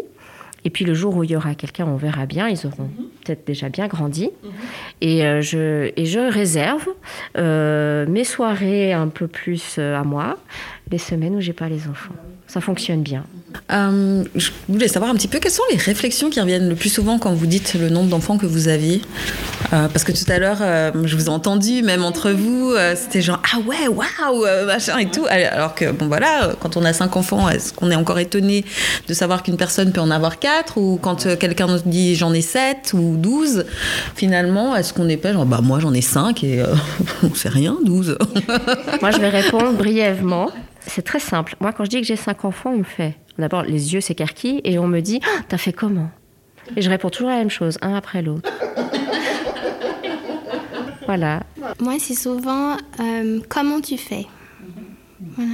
Mais voilà, comment tu fais? Oh mon Dieu, si j'étais à ta place, euh, déjà j'ai un enfant, euh, c'est la catastrophe, et toi t'en as quatre, mais comment tu fais avec des jumeaux? Et donc, comment tu fais? Ben, je gère. c'est ce que je dis. Je dis, je suis obligée. On peut pas ne pas gérer. Ou bien, des fois, ce qu'ils me disent, ah, mais c'est normal, euh, chez vous, euh, en Haïti, il y a beaucoup d'enfants. Je dis, ben, pas du c'est pas c'est pas du tout vrai ils ont comme un cliché au Nigeria c'est le cas hein.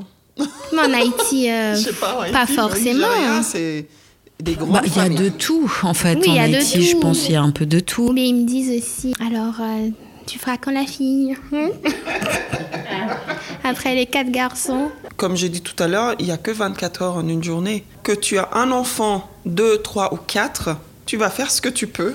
Après, la journée, elle est finie. Donc, euh, oui, c'est vrai que ma charge en une fois est peut-être plus que quelqu'un qui a deux enfants en un, en un moment, mais on fait tous ce qu'on peut, quoi. J'allais dire, il y a quelque chose qui m'agace profondément. C'est en général quand euh, les gens savent que j'ai cinq enfants, ils posent pas plus de questions. Ils partent du principe que j'ai rien d'autre dans ma vie. Et ils me disent, mais alors donc tu fais rien? Euh, non, alors en fait, moi je fais un tas de trucs. Je fais pas rien, rien, ça fait pas partie de mon vocabulaire. Et donc, pour répondre à ta question, parce que parfois il y a des remarques qui peuvent agacer, ça c'en est une. T'as cinq enfants, donc tu fais rien. Donc t'es mère au foyer, donc tu fais rien. C'est des a priori. Ah, c'est désagréable. Donc c'est quoi le budget course pour une famille de sept personnes? Parce qu'alors là, et comment en fait on s'organise euh, Est-ce que c'est une fois par semaine Est-ce que c'est tous les jours un petit peu euh, Comment tu faisais Enfin, comment tu fais Comment je fais Comment je faisais? Alors en effet, c'est des caddies énormes qui arrivent à la caisse. En général, je suis pas toute seule, on est deux. Oui, oui. À chaque fois, ils sont persuadés que je fais une fête. Alors ils disent ah, c'est la fête ce soir. J'ai ouais, mais c'est comme ça tous les jours chez nous. Parce qu'en fait, on est nombreux. Et puis euh, je fais plutôt mes courses euh, en France. C'est vrai qu'après euh, je fais je fais des grosses courses en une fois parce que j'aime pas trop faire ça les courses. Et puis après bon bah voilà, quand il y a besoin de quelque chose en plus, eh ben on va on va à l'épicerie du coin ou, j'envoie un enfant. Et puis, euh, non, et puis le, budget, bah, avec des adolescents, euh, là, ça a changé parce qu'ils sont là une semaine sur deux. Donc, euh, mais je dirais que, ouais, c'est facilement dans les 400, 500. Mais on mange pas beaucoup de viande ni de poulet. Enfin, voilà, donc. Tu dis par semaine, donc. Alors moi aussi, je fais les courses une fois par mois en France aussi, parce que c'est beaucoup moins cher. Nous, on mange un petit peu plus de viande, pas tous les jours, mais on mange, on mange la viande. Donc c'est plus intéressant pour nous en France. Euh, donc on fait le, j'achète le gros, mais par exemple des sacs de riz, j'achète en 10 kilos, des fois 20 même, ça arrive que j'achète. Comme ça, j'ai pas besoin d'acheter pendant 2-3 mois. Euh, les pâtes aussi, j'achète en grande quantité, tout ce qui est sec. Et puis tout ce qui est fruits et légumes frais, euh, je peux peut-être acheter deux ou trois fois par semaine.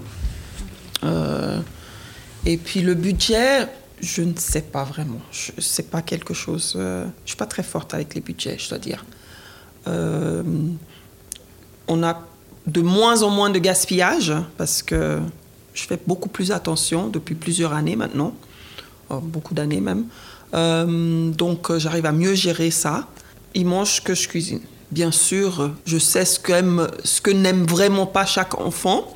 Et puis j'évite de le faire trop souvent. Mais en général, c'est Ah, j'aime pas, mais je vais manger. Je sais que je vais devoir manger parce que maman, elle va pas lâcher. Donc tu vas pas, euh, par exemple, s'il y en a un que c'est pas possible de manger de la courgette. Ah non, il va manger sa courgette. Ah ouais, quand même. Il va manger sa courgette. Parce qu'il y aura autre chose. Et puis je vais pas te donner peut-être la quantité norme, que les autres ont. Euh, mais non, tu vas manger la courgette parce que.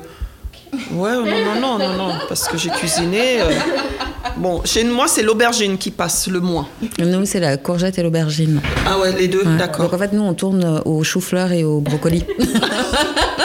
les seules fois où je vais peut-être faire deux plats différents, c'est quand moi, j'ai vraiment envie de manger avec le plat cuisiné avec du piment. Mhm. Donc je vais me faire, pour moi, séparément.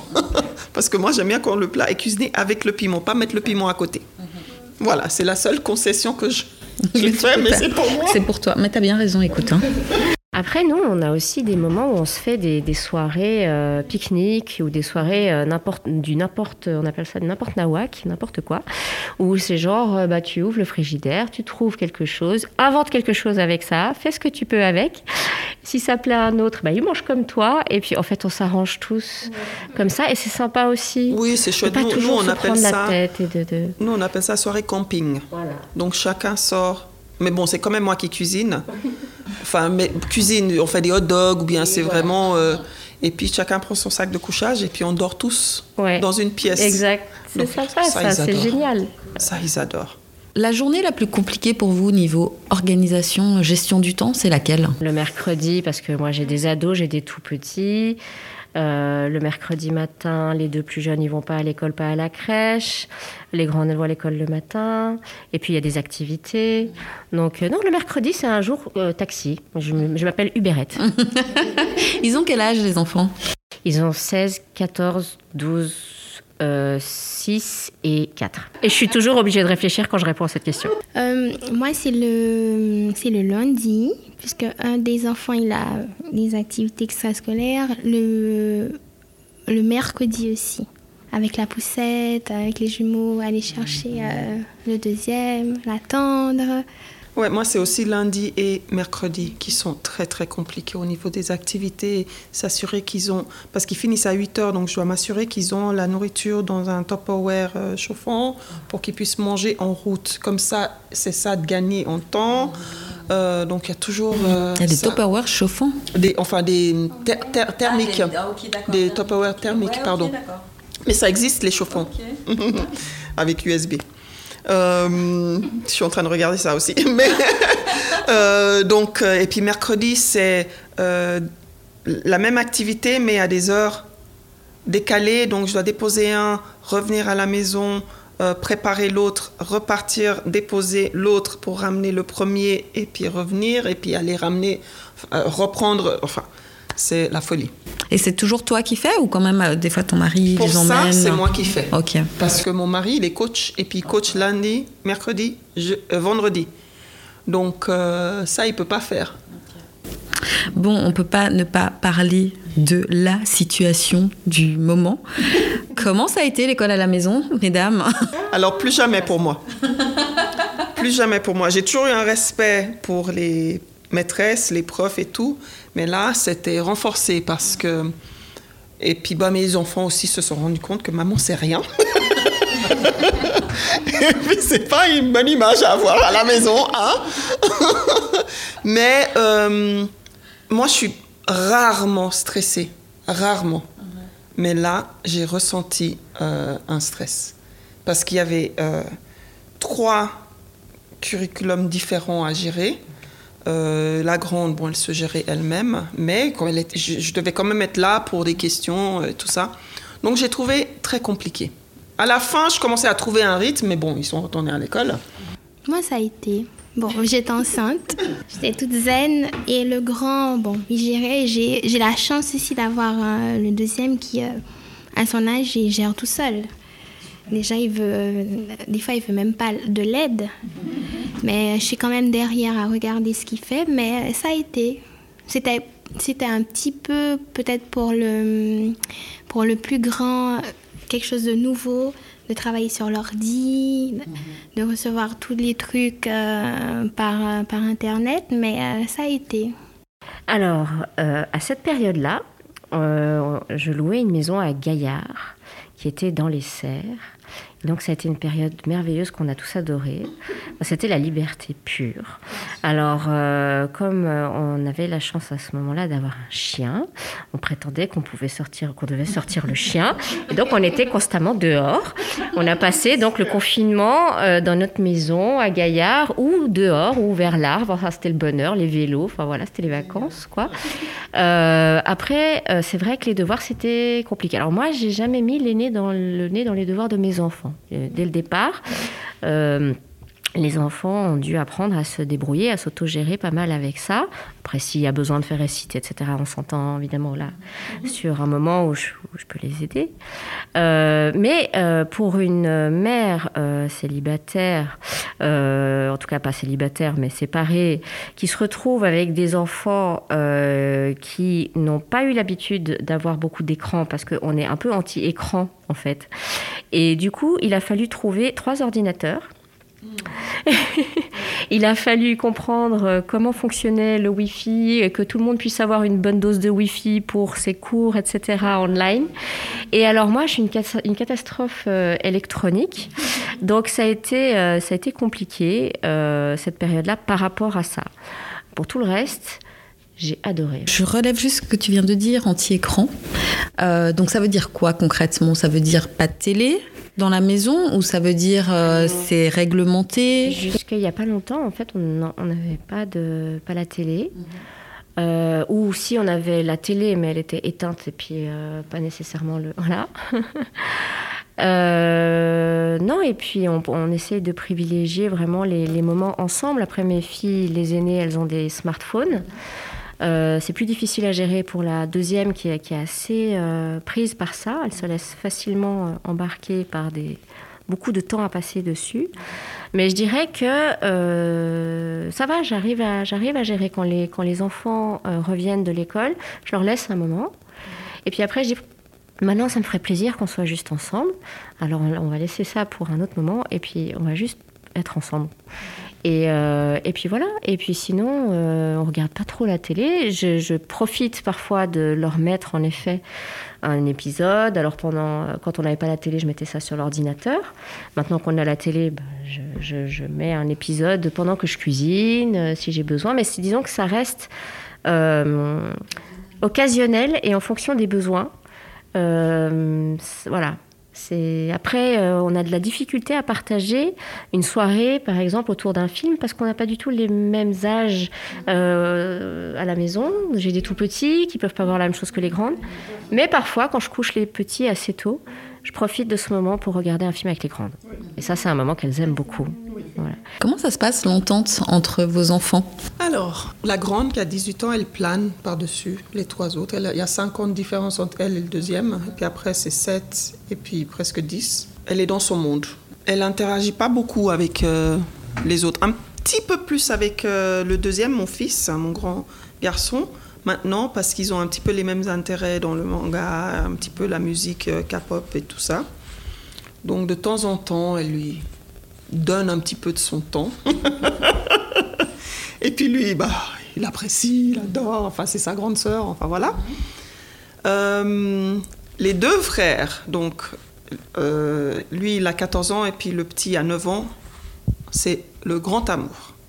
Vraiment, le grand amour. Euh, ma petite fille, pendant très longtemps, a terrorisé son grand frère, donc euh, l'aîné. Euh, il pouvait rien lui dire, elle l'attaquait à tout le temps. Quoi. Pendant des années, elle terrorisait Akira. Ah ouais? C'était ouais, mais ça va pas, euh, tu vas parler comme ça, ça va pas. Enfin, voilà, c'était. Puis il avait peur d'elle pendant longtemps. Bon, maintenant il est fait 1m85, elle peut parler, c'est comme si une mouche euh, lui passait par l'oreille, quoi. Donc, mais il y a. Le plus de friction, c'est entre les deux derniers. Okay. Donc, euh, ma fille de 11 ans et mon, mon, fils de 9 ans. Donc, ça, c'est là où il y a le plus de friction. Mm -hmm. ils, ouais, ils sont trop proches. Euh. Et puis, moi, je les laisse aussi gérer les altercations jusqu'à jusqu'à ce que je vois que ça. C'est de l'injustice. Ça devient. Non, que, que ils s'entendent plus, en fait. Ah. Ils, ils, se crient seulement. Ils, ils, ils, sont tous en train de crier. Donc, personne n'entend personne. Donc, là, par contre, on les laisse pas gérer tout le temps, mais on les assoit et puis tout le monde en discute. Okay. Et puis nous, on est là pour dire ah non, je crois que là tu peux t'arrêter ou bien, mais ils vont en discuter parce que même avec les copains à l'école, je leur dis quand ils viennent se plaindre de quelque chose. Ah ouais, on m'a fait ci, je là. Ah bon, donc t'étais juste debout là, en train de rien faire. et puis ce truc, t'es tombé dessus comme ça. C'est magnifique. Ça arrive, mais c'est rare. Donc, ils doivent expliquer l'histoire depuis le début en disant ce que eux ils ont fait, justifié ou pas, pour provoquer une réaction. Donc, on, on fonctionne toujours comme ça. Et puis il y a des périodes où ils s'entendent tous super bien, c'est génial. Et puis on est là, ouais, on a réussi notre coup. Et puis bon, bah, le lendemain, c'est l'explosion. C'est quand tu t'es dit ça que le lendemain. Oui, c'est purée, mais qu'est-ce que j'ai En fait, jamais, faut rien te dire. Quand ça marche bien, dis rien. Et puis c'est bon, ça durera jusqu'à la fin. Et chez toi, comment ça se passe? Il y a une bonne dynamique d'entente, de manière générale. Euh, c'est plutôt une fratrie qui, euh, qui s'entend bien. Euh, il y a deux éléments de la fratrie qui se, parfois euh, se frottent un petit peu plus, comme ça. Euh, c'est le numéro 2 et le numéro 3, qui sont deux filles qui sont vraiment radicalement opposées au niveau de leur manière de fonctionner, d'être, de ressentir, etc. Et puis, euh, comme je disais, donc j'ai des enfants, j'ai des enfants qui ont des profils quand même un petit peu particuliers, parce que j'ai voilà, des enfants HP. L'émotionnel est très euh, explosif. Donc euh, au potentiel, hein, c'est ça. Ah, au potentiel, ouais. Enfin, donc c'est simplement pour évoquer le fait que bah, y a, ils sont, peuvent être à fleur de peau, plus que plus que la norme, je dirais. dans ces moments-là, bon, simplement, bon, on en parle, quoi on en parle. Et puis quand elles se chamaillent, je les laisse faire. Je dis, moi, ça ne me regarde pas. Je ne me mêle pas des histoires de mes enfants. Et quand il y en a un qui vient me dire qu'il s'est passé quelque chose à l'autre bout de l'appartement, je lui dis en général, c'est très gentil de venir me prévenir, mais je n'étais pas là, je n'ai rien vu. Et je les laisse gérer entre eux. Et je pense que ça participe au fait qu'ils s'entendent bien. Je préfère qu'ils s'arrangent entre eux. Il faut dire aussi qu'on a fait un voyage autour du monde pendant un an avec les trois aînés. Ça a participé beaucoup à renforcer les liens, la communication entre nous et à ouvrir. Il y a un état d'esprit assez ouvert quand même à la maison. Euh, et puis voilà. Donc, euh, dans la mesure du possible, euh, ils s'entendent bien. Et quand ils s'entendent pas, ils s'organisent pour bien s'entendre. C'est lesquels qui, sont les plus complices? Alors, je dirais que c'est difficile à dire parce que ils sont, ça peut changer. Il y a des, il y a des, il y a des périodes comme ça. Hein. Mais je dirais que de manière générale, mes deux aînées sont très copines.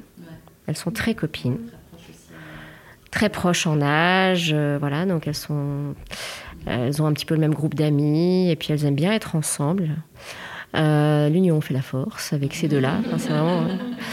Euh, je dirais que les deux derniers sont aussi jouent beaucoup ensemble et la troisième, qui est celle qui est un peu prise en sandwich hein, entre tout ça, finalement bah, navigue un petit peu entre ces deux zones. Hein. Des fois, elle est avec les grandes, des fois avec les petits. Et elle joue volontiers avec les petits. Elle apprécie beaucoup les, petits. Donc euh, voilà.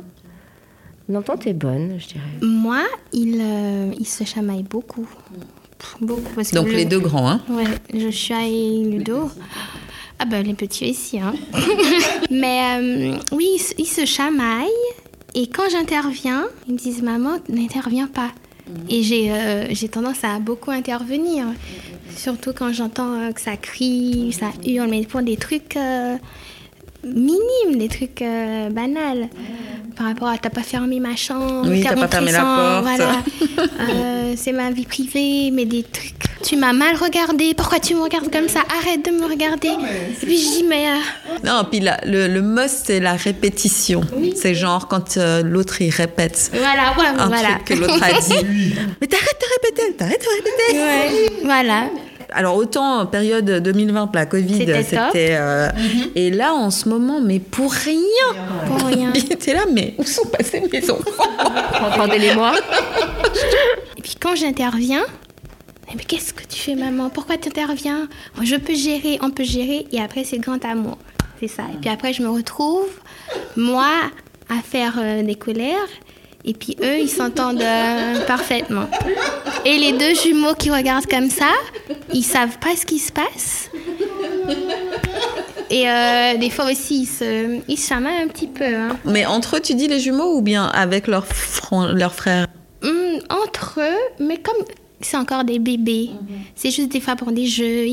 L'un tire le jeu, l'autre tire le jeu, mais après, des fois, ils se font des, ils se font des, câlins. Je dis, mais tout doux, tout doux. Et puis, euh, ils se font des câlins. Et puis, même des fois, je dis, mais prenez exemple sur vos, euh, vos petits frères, regardez. Et puis, c'est vrai qu'après, euh, voilà, ça se calme, mais c'est toujours pour des trucs. des trucs banals. Ok. Quel type de parentalité, en fait, vous avez? Hmm.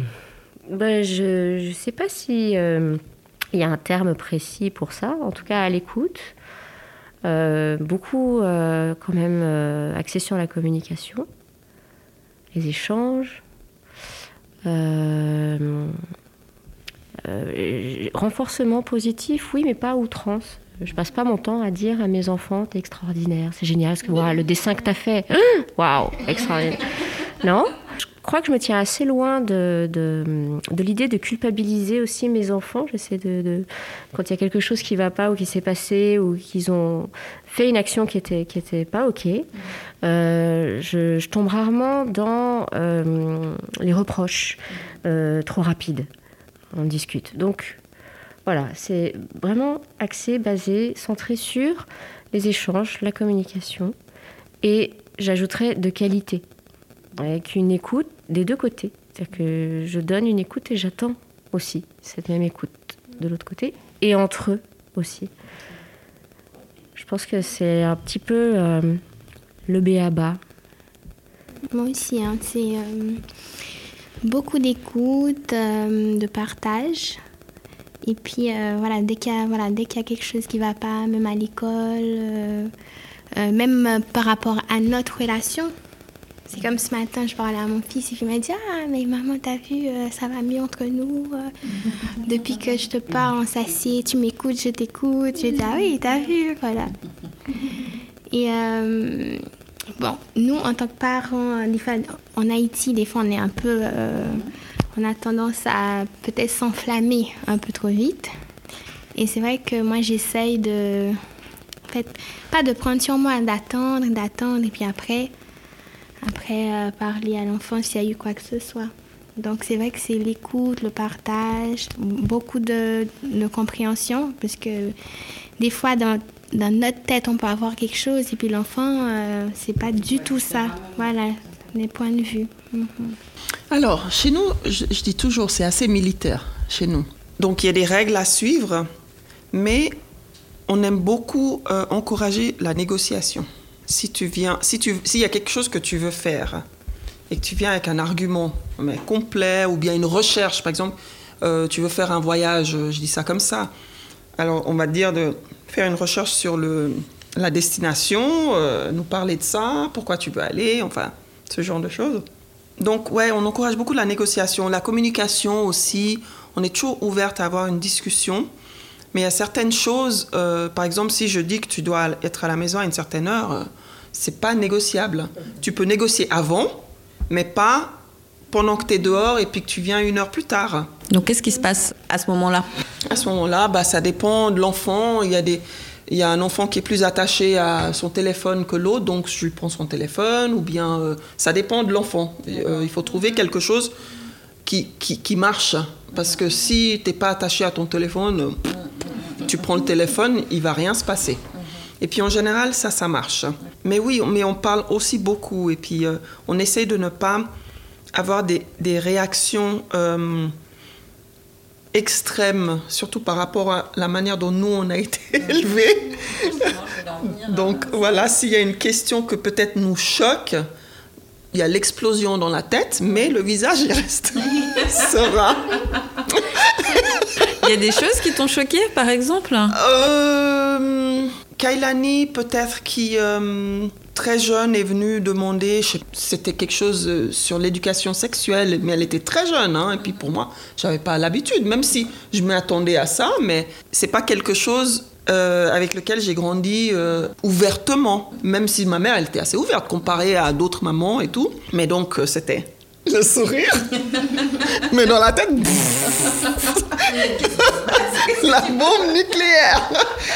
Et puis, et puis, et puis quand j'arrive pas à répondre tout de suite, je leur dis toujours, OK, j'entends ta question, je vais y réfléchir ou je vais faire de la recherche ou quelque chose et je te promets, je reviens dessus quand j'ai une réponse adéquate ou adaptée. Souvent, c'était adapté à ton âge ou euh, mhm. voilà. Et avec mon mari aussi, on parle beaucoup. Même avant d'avoir les enfants, on se disait, il y a ces scénarios-là comment est-ce qu'on pourrait gérer euh, certains scénarios? On en a beaucoup discuté, donc euh, et puis c'est plus facile à gérer avec ça en tête pour nous. Mais donc ça, c'était pour vous trois une évidence qu'on tape pas les enfants ou est-ce que parce que par exemple nous, on a été élevés euh, avec alors j'ai pas été une enfant battue, non, mais j'ai reçu quelques punitions totalement dans, dans, dans de bref. Pour vous, c'était quoi l'idée par rapport à ça, par rapport à cette éducation reçue? Comment? Parce qu'il y a aussi des gens qui, il y a des gens qui disent, euh, ben non, moi c'est exclu que je tape mes enfants, et puis d'autres qui disent, ouais, bon, on n'en est pas mort, donc c'est pas très grave si, euh, voilà. Donc je voulais savoir un petit peu vous. Les euh, ont reçu des fessées, mhm. ah, ça c'est sûr. Mais moi, j'ai jamais donné une fessée fâchée si je suis. T'étais toujours contente? Fâchée. non, non, non. Mais parce, même si je, même si je crie pour quelque chose, je suis pas forcément fâchée. Je crie parce que la situation le demande peut-être, ou bien. Euh, euh, mais je suis pas, je suis pas tellement énervée que euh, je peux plus me retenir. C'est rare ça. Mais une fois, j'étais vraiment énervée contre Kailani, mais je l'ai pas touchée. Ben, je me suis dit non, non, c'est pas le moment de la toucher. Il y a la part des choses. Donc, pour moi, une fessée, c'était pour une correction, c'était pour faire c'était sur le moment pour quelque chose qui s'est passé sur le moment et puis pour qu'elle sache ou qu'il sache pourquoi nanana et tout ça. Mais euh, c'était pas euh, pour euh, me, me comment on dit me, décharger. Me, décharger ou bien me faire sentir mieux ou bien euh, voilà c'était pas du tout ça. Et puis c'était pas tous les jours c'était pas toutes les semaines voilà c'était c'était vraiment à des moments bien précis. Voilà. Alors En fait, je crois que je sais comment je veux répondre à la question qui a été posée tout à l'heure, à savoir sur quoi est basée euh, l'éducation, sur la confiance à la maison, vraiment. Sur la confiance mutuelle, on se dit les choses. Et, euh, c'est pour ça que moi, euh, autant il peut y avoir des conséquences s'il y a quelque chose, s'il y a eu une erreur qui a été faite, commise, un mensonge, etc. C'est important qu'il y ait des conséquences. Mais non, de manière générale, en tout cas, je punis pas en donnant une fessée ou quoi que ce soit, parce que je pars du principe qu'on on casse la confiance quand on fait ça. Mais il m'est arrivé d'en donner. Mais par contre, c'était sous le joug de justement de trop d'énervement, d'énervement, d'un dépassement euh, de mes limites à moi. Euh, et, euh, et, je crois qu'il y a même une de mes filles qui s'est reçue une fois trois fessées en une fois. Elle s'en rappelle encore. Je crois qu'elle a reçu une fois dans sa vie des fessées ou deux fois de moi. Et il y a une de ces deux fois, elle en a eu trois d'un coup, comme ça, paf, paf, paf, sur le côté de la, de la fesse. Et, euh, et voilà. Et c'est des moments que j'ai jamais. Euh, j'ai tout de suite demandé pardon. Et euh, quand mes enfants rappellent à mon esprit que j'ai pu agir comme ça, je leur dis j'ai pas été fière d'agir comme ça. C'est pas quelque chose que je souhaitais faire. Et, et c'est quelque chose que je ne souhaiterais pas voir se reproduire. C'est pour ça que c'est important qu'on puisse se parler et qu'on se fasse confiance. Voilà. Moi, j'ai jamais pu, euh, donné une fessée pour punir. Je crois que la fessée, elle indique juste le stop. Stop. D'accord. Mais, mais c'est pas même pas une volonté de ma part. Je crois que c'est. J'ai l'impression que la fessée indique un peu ça.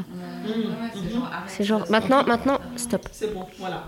Ouais. On a atteint le moment où on peut plus. Souplesse. Bon, moi j'en ai. euh, Est-ce que j'en ai donné? Bon, oui, j'en ai, mais pas beaucoup. Et euh, mais c'était plutôt à, à l'ancienne aussi. Le fait d'être à genoux, comme tu disais, je disais, bon, oui, à genoux devant le mur, euh, face au mur, mais même pas pour longtemps. hein. Deux minutes après, il se, il se levait, il disait, maman, on a fini. Et puis je, et je disais souvent, euh, à mon époque, euh, moi, quand j'étais en Haïti, jamais j'aurais fait ça. Je disais, moi, je restais à 3 ou 4 heures. Une fois, je me suis même endormie devant le mur. Et, et eux, et mes enfants de me dire, oui, mais maman, on n'est pas en Haïti. Et le deuxième, il dit, euh, mais ça, c'est de la. hum, Qu'est-ce qu'il dit? Il dit c'est de la torture, on peut porter plainte pour toi. Je dis mais, euh, mais c'est rien, ça c'est rien devant euh, ce que nous, en Haïti, on a, on a, voilà. Je voulais savoir, alors j'ai 25 millions de questions, mais bien sûr que ben, le temps file et donc je pourrais pas toutes vous les poser, mais ben voilà, il y a aussi une idée que ben un enfant ça coûte cher, donc euh, vous êtes toutes riches. et puis s'il y a des cartes de rabais, des cartes familiales à avoir absolument, pour vous c'est lesquelles Euh, des, des petites choses comme ça, des trucs astuces euh, que vous pourrez donner. Donc dis-nous tout Caroline par rapport à tes sous. Alors oui, ça coûte cher, un enfant, euh, si on veut bien s'en occuper, si on veut qu'il ait un minimum d'ouverture au monde, euh, que ce soit artistique, euh, euh, intellectuel, peu importe. Pour moi, c'est pas ingérable. On a rarement été dans une situation euh, où on pouvait rien faire du tout. Bien sûr, quand on veut voyager, on doit, on doit économiser pour plus longtemps qu'une famille avec un enfant ou deux enfants. Oui, peut-être trois, quatre, voire cinq ans, suivant où on veut aller. On économise, on met de l'argent de côté. Mais après, on a un beau voyage et puis on est tous ensemble. On voyage pas aussi souvent que quand on était euh, euh, célibataire ou juste en couple. Euh, ou bien on voyage moins loin, je peux dire aussi. Mais c'est pas ingérable pour nous. Je veux dire, ça coûte cher, mais c'est gérable. voilà, c'est gérable. Et puis moi, j'utilise énormément de, de deuxième main, que ce soit pour les habits, euh, euh, pour euh, les meubles, pour certaines... Il y a certaines choses que je préfère acheter neuf, mais dès, dès mon premier enfant, j'ai toujours... euh, 75% des habits, c'était du deuxième main, voire troisième main. Et ça continue encore aujourd'hui. J'ai gardé tous les habits de Kailani. Mes enfants les portent tous, même. J'ai toujours acheté des, des couleurs neutres. Euh, et puis, donc, euh, non, pas trop difficile pour nous. Ok. Et puis tes cartes rabais euh, Alors, euh, essentielles. j'ai la carte gigogne. Euh, c'est à partir du troisième, je crois, je me rappelle plus. À partir du troisième enfant. Elle sert à quoi? Alors, c'est censé nous donner des rabais dans certains magasins. Franchement, j'ai. Ouais, non, j'ai pas beaucoup utilisé parce qu'il n'y a pas beaucoup d'endroits que moi j'utilise qui prenaient cette carte. Là où ça a été utile, c'était pour les cours de danse euh, de mes enfants. Alors là, on a eu un beau rabais euh, sur euh, l'année. Et franchement, sinon, à un moment donné, ils prenaient à HM ou à CA, un des deux, mais plus maintenant. Et puis, ils l'ont tellement refusé que je pense même plus à demander. La carte Gigogne, elle fait jolie dans le porte-monnaie parce qu'elle est pleine de couleurs. Voilà. Sinon, bah, il y a la carte junior pour euh, les transports publics. Alors ça, c'est génial. C'est génial. Tu voyages, ils voyagent gratuitement dans le train, dans le bus, dans le, sur le bateau, s'ils sont avec toi. Donc en fait, tu la payes 30 francs à la gare, tu l'achètes, ça, coûte 30 francs l'année. Et en fait, quand ils sont avec toi, ils prennent le bus euh, gratuitement, le train, euh, enfin partout en Suisse. Euh, jusqu'à quel âge Jusqu'à 16, ans. Jusqu'à 16 ans. Et à partir de 6 ans. C'est génial. Alors ça, pour moi, c'est... Non, franchement, c'est cool. Et c'est aussi une carte qui peut être faite pour, par la grand-mère. Hein, là en l'occurrence ça peut être ta tante, et elle aussi elle a la carte, comme ça quand elle est avec eux, ben, ils payent pas. Et puis bah, pour les activités, bah, en général j'essaie de trouver des choses qui sont gratuites. Euh, il y en a de plus en plus avec les années. Quand Kailani était petite, il n'y en avait pas autant. Bon, on pouvait se permettre de lui payer plus parce qu'elle c'était la seule. Mais, euh, mais ouais, il y a énormément de choses euh, qu'on peut faire avec les maisons de quartier, avec les centres aérés qui sont vraiment bien. Et on paye vraiment le minimum, euh, le strict 10 francs, des fois 15 francs si c'est vraiment un, truc, un gros truc, mais en général c'est 5 francs, 10 francs. Puis ils font des belles balades, des belles sorties, euh, du tobogganing ou bien euh, des sorties luge, vraiment des trucs sympas je trouve. Donc, ouais. c'est vrai qu'avec un seul enfant, ça passe, un deuxième, ça passe, mais c'est vrai qu'avec quatre, d'un coup, obligé de. C'est pas faire des sacrifices, mais c'est plutôt. Euh, ouais, moins dépenser pour certaines choses. Et aussi, des fois, expliquer aux grands pourquoi tu fais ça. Euh, par exemple, si euh, chaque mois ou chaque deux mois, on achetait tant d'habits, puis là, on, dit, bon, là, comme il y a les, les, petits frères, les jumeaux, eux aussi, ils doivent avoir quelques ressources. Donc c'est pour ça que hum, voilà, on est obligé de moins dépenser. Mais c'est vrai que des fois, une fois l'année, ils se font tous plaisir. On se dit avec mon mari, ok, bon, là, euh, un tel, il a droit à ça, un tel, il a droit à ça. Et puis, je fais aussi des, hum, des sorties maman-fils. On faisait ça une fois par mois. Bon, avec le Covid, ça a changé, mais on essaie toujours de le faire. Donc, je prends chaque fils, les deux premiers, on fait une euh, journée à maman et fils et puis tout ce qu'ils veulent. Bon, dans la mesure du possible. si c'est un resto, euh, faire du shopping, aller voir un, film ou bien euh, faire du bowling. Donc, on consacre un moment à ça. Donc, pour ça, il faut un petit, un petit budget. Alors, je veux dire que Là maintenant, depuis que je suis séparée, donc là, la, question se pose différemment. Mais jusque-là, c'est vrai qu'on a toujours fait aussi un petit peu attention. C'est-à-dire qu'on a euh, été une famille. C'est pas qu'on se contentait euh, de peu, parce qu'on a fait des choses vraiment géniales, mais on, se contente de moins par rapport à ce que les autres auraient. Euh, à âge égal. On a toujours expliqué à nos enfants que bah, est-ce que tu as vraiment besoin de ça? On réfléchit en fait simplement ce qu'on là où on va investir. Euh, par rapport aux activités, euh, moi, j'ai toujours souhaité que euh, chacun de mes enfants ait une activité, mais vraiment celle dans laquelle il peut s'épanouir. Donc, c'était une activité par enfant. On a eu de la chance de trop tomber dans des activités trop coûteuses. On n'a pas d'enfants passionnés par le ski, on n'a pas d'enfants passionnés par le golf, on n'a pas d'enfants passionnés. Voilà. Donc euh, le reste, ça va encore, euh, voilà, assez bien. Et puis, euh, et puis forcément, bah, aujourd'hui, la, la question se pose différemment. parce qu'on est en garde, en garde alternée, pour moi c'est un petit peu plus difficile. Je suis en train d'essayer de, de, retrouver un équilibre à ce niveau-là. Mais euh, voilà, sinon, au niveau des cartes, alors moi, sincèrement, je trouve qu'en Suisse, on n'est pas très très bien loti. On n'a pas vraiment de, soutien. Euh, la carte gigogne, moi, sincèrement, elle est toujours restée en porte-monnaie, à part une ou deux fois, en effet, pour les cours de danse, j'avoue. Euh, mais sinon, euh, voilà, j'ai la carte IKEA famille, mais je dois avouer que la plupart du temps, quand on propose une carte familiale, c'est plus, j'ai vraiment l'impression qu'on essaie d'attraper un gros poisson pour que je revienne plutôt que de véritablement me permettre de faire des économies. Tout à l'heure, on a parlé de justement cette question d'aimer ses enfants, euh, et, vraiment, c'est une vraie question. Mais est-ce qu'on aime vraiment tous ses enfants de la même manière? Parce qu'alors, d'avoir de l'amour pour ses enfants, oui, mais finalement, est-ce qu'il n'y a pas un petit préféré, qu'on aime différemment. On est là autour de la table rose, on a le droit de tout dire. les enfants, ils pensent. Par exemple, l'aîné, il pense, il dit, ah oui, euh, Ludo, c'est ton préféré, ça se voit. Et, c'est pas, c'est pas vrai. Par exemple, le deuxième, jusqu'à présent, il a été le deuxième et le seul deuxième. Donc c'est vrai que, et le plus petit, c'est vrai que je, le chouchoutais aussi.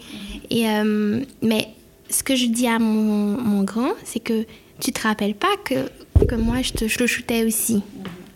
Mais c'est pas que je te, chouche, que je te chouchoute plus ou que je le chouchoute plus, c'est que chaque enfant est différent, mais une maman aime de toute façon tous ses enfants de façon différente. Je ne crois pas. Non, je crois pas. Je pense qu'on aime, je sais pas. Moi, je dis souvent. Non, je crois pas. Non.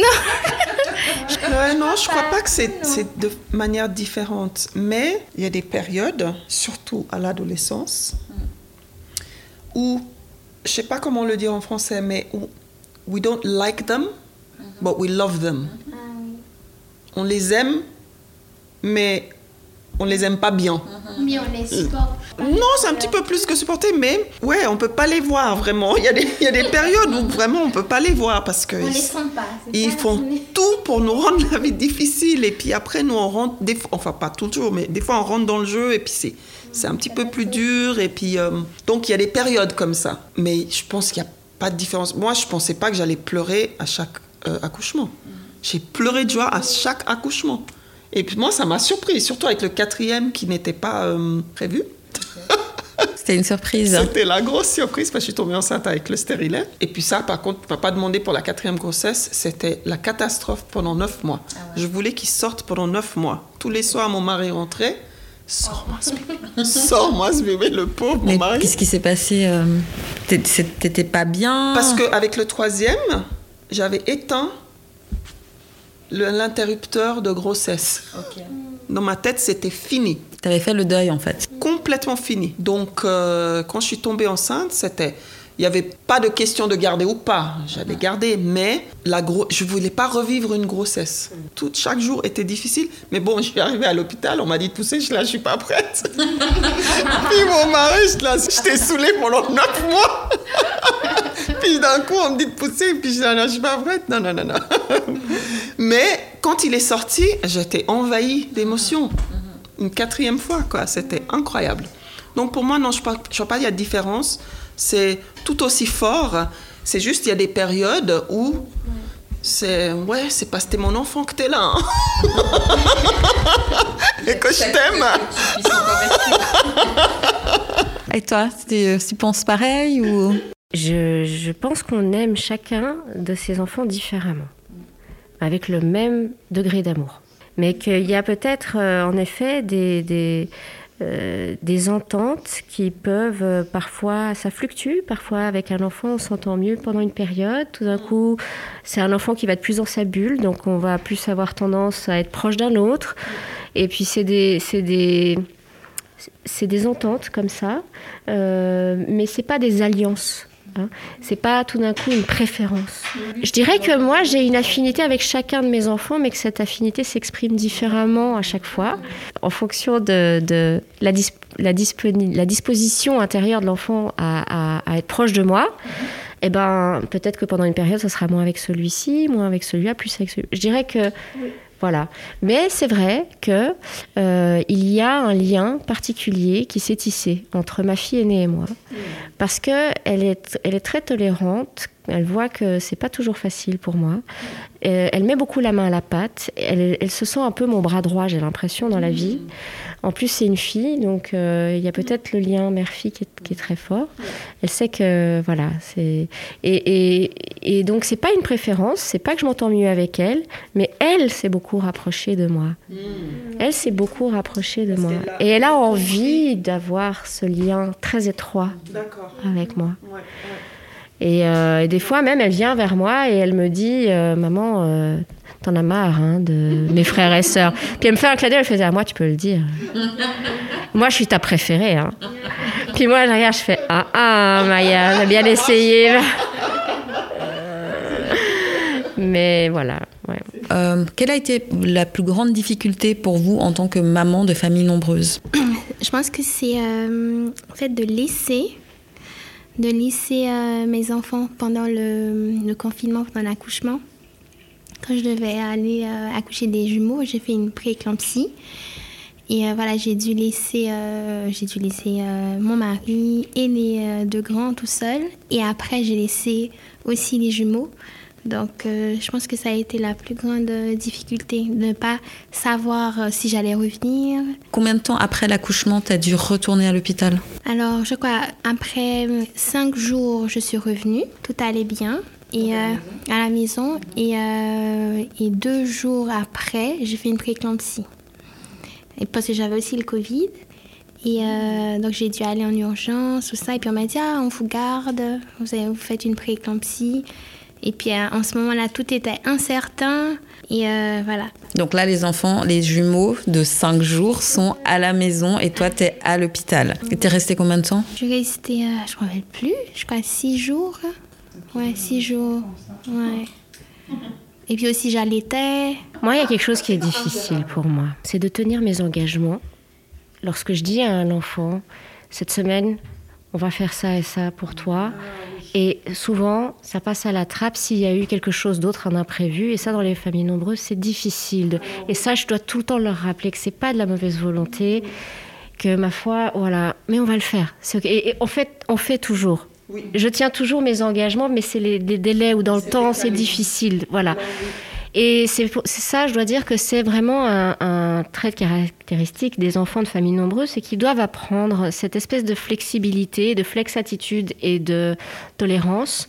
Euh, et on remarque ça chez eux spécifiquement, là où d'autres enfants vont peut-être plus facilement réclamer en disant c'est pas juste, tu m'avais dit que, eux ils savent que genre ils sont ils, sont un peu obligés en fait par défaut mais euh, mais voilà c'est ce qui forge aussi leur caractère je dirais que ça c'est quelque chose ça c'est quelque chose de difficile mhm. pour moi. Alors moi, j'ajouterais à ça qu'avec le dernier, je suis beaucoup plus fatiguée qu'avec les trois autres. Donc j'ai moins d'énergie. Bon, il y a l'âge aussi. Hein. J'ai beaucoup moins d'énergie de faire autant avec lui. Il a dû s'occuper tout seul plus vite que les autres parce que j'avais d'autres trucs à faire.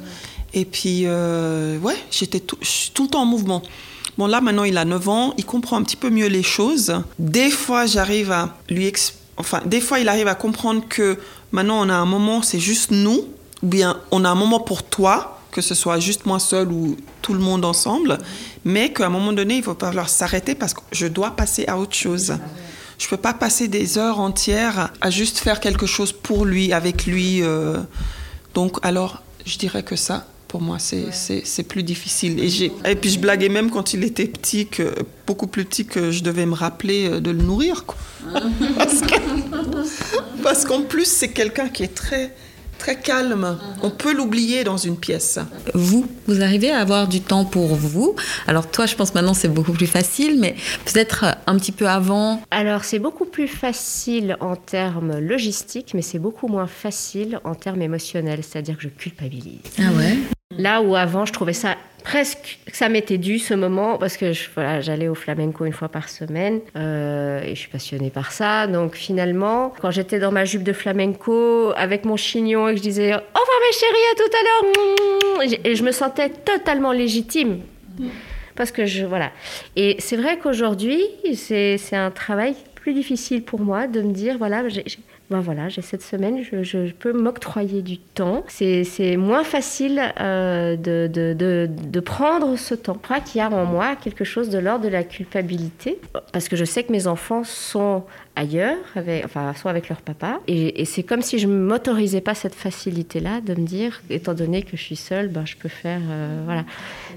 Mais en même temps, euh, j'ai accès à ça, c'est vrai. Parfois, j'en fais l'usage, parfois pas. Moi aussi, je culpabilise des fois. Non, moins.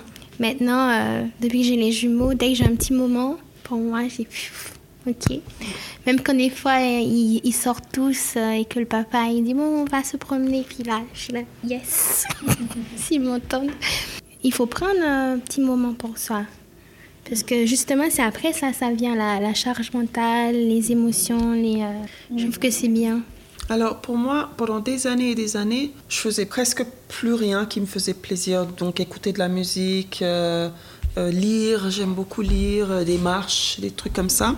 Mais il y a deux, trois années en arrière, non, peut-être un petit peu plus, j'ai recommencé à lire. Donc maintenant, même si c'est juste trois paragraphes par jour, je m'efforce de les lire. Et puis, je prends le moment et j'apprécie je, le moment. Et puis, même si c'est juste avant de m'endormir, et même si je suis crevée, je me dis non, je vais lire mon paragraphe. Après, je pense qu'on a tout aussi dans notre journée des moments où on sait qu'on a des espèces de parenthèses respiratoires. Mais il faut s'arrêter parce que en général, quand j'ai une, une, une, pause, je me dis ah, je peux faire ça. J'ai profité pour. Je profiter pour faire ça. Donc, il faut que je sois consciente de me dire, ah, c'est une pause, c'est une pause. Alors, la question des valeurs, en fait, que vous avez inculquées à vos enfants, quand, quand vous les regardez, vous vous dites, ah ouais, ça j'ai pu transmettre et puis je le vois. Alors, pour moi, c'est de ne pas se victimiser. Dans une communauté, on a tous une part de responsabilité. Et puis, même euh, dehors, fêter tout le monde pareil, mais c'est pas parce que quelqu'un te traite mal que c'est parce que tu es une femme ou bien c'est parce que tu peux trouver plein de raisons pour lesquelles quelqu'un te traite mal. Tu dois pas l'accepter mais tu dois pas te mettre dans, dans une situation de victime. Gérer la situation, essayer de trouver la raison pour laquelle on te traite d'une certaine manière. Les deux grands ont bien compris ça. Moi, c'est le, le respect, de se respecter et aussi de respecter euh, en fait les autres. Je crois que c'est un petit peu pareil chez nous. Le, fait, le principe d'authenticité est très important, d'être de bonne foi. Et, euh, et même quand c'est difficile de l'être. Et je dirais que ça, c'était une valeur première, voilà, le respect, euh, non-jugement euh, tant que possible. Mhm. Hein. Et si on juge, et si on a un a priori, bah, de pouvoir le dire, bah, à cet endroit-là, en fait, ouais, je juge. Mhm. En fait, c'est vrai. Je suis en train, voilà, et d'assumer ça. Et je pense que ça, c'est euh, de responsabiliser aussi nos enfants. C'était quelque chose d'important par rapport à leurs pensées, par rapport à leurs euh, actions. Donc euh, voilà. En tant que femme, on vit quand même dans une société où euh, ben, le corps de la femme, voilà, c'est toujours tout un sujet qui ne devrait pas, mais enfin voilà, c'est comme ça. Donc je voulais savoir quel était votre rapport au corps après toutes ces grossesses. La catastrophe. après les non, c'est vrai que tu, tu m'as connue avant. Moi, j'étais toute, voilà, toute fine. Ça, c'est la jeunesse aussi. Mhm. Et euh, c'est vrai qu'après la, Donc, tu aimais ton corps quand tu étais plus jeune? Oui, oui. Bon, j'aime toujours mon corps, mais c'est vrai que le corps a, hum, le corps a changé, ça c'est sûr. C'est plus la même chose. Parce que c'est vrai qu'avant, j'étais euh, très, très sportive, très. Euh, très musclée. Et puis c'est vrai qu'après une première grossesse où j'ai pris beaucoup, beaucoup de kilos, 35 énormément, mais je les ai perdus. Mhm. La deuxième grossesse, j'ai aussi pris euh, beaucoup de kilos et je les ai perdus. Et c'est vrai que pour les jumeaux, je les ai pas perdus. Et on voit que, et je vois que ça va faire deux ans et que si je perds, je perds euh, pas énormément. Est-ce que c'est un problème? C'est pas un problème, mais euh, voilà, on se voit différemment. Mm. C'est vrai qu'on aurait aimé être comme on était avant, mais euh, le, truc, c'est que ça prend plus de temps, puis on n'a pas le même âge.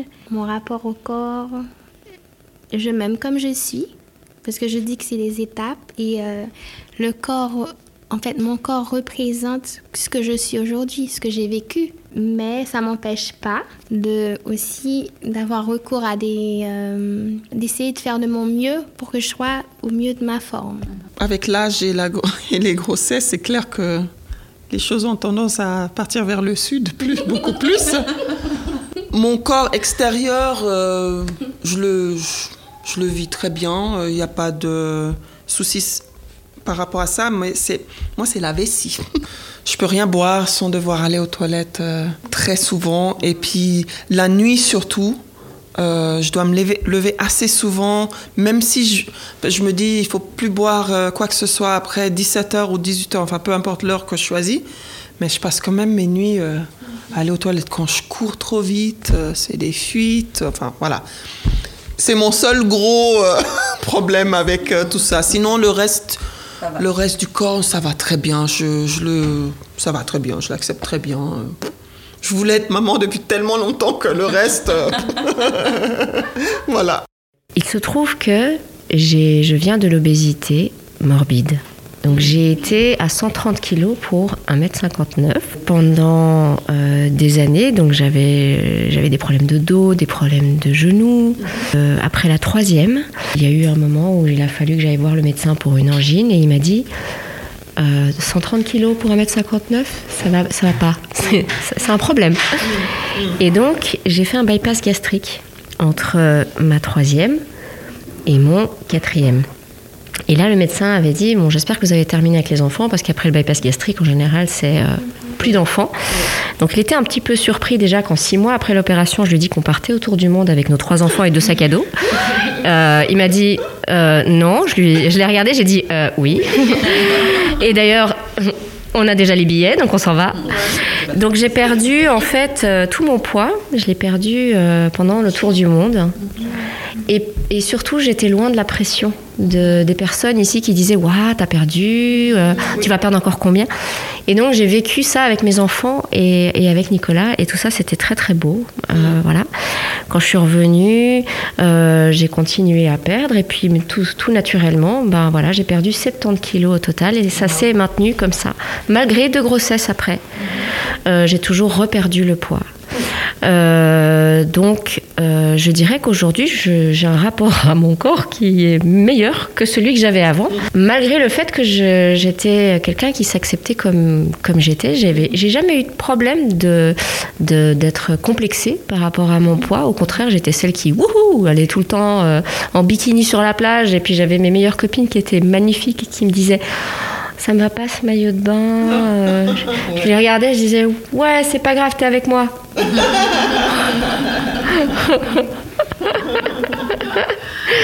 donc, euh, donc voilà. Aujourd'hui, si c'était à refaire, qu'est-ce que vous feriez différemment dans toute cette expérience de maternité? Waouh, c'est dur comme question, ça. C'est la plus dure, je crois. Je suis très impatiente. Ça s'est amélioré avec les années parce que bah, je choisis mes mes batailles, comme on dit. Hein à refaire, euh, tu te referais plus patiente Ouais, ouais.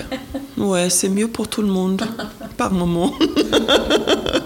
si je devais ouais, assez avoir plus de patience. Ouais.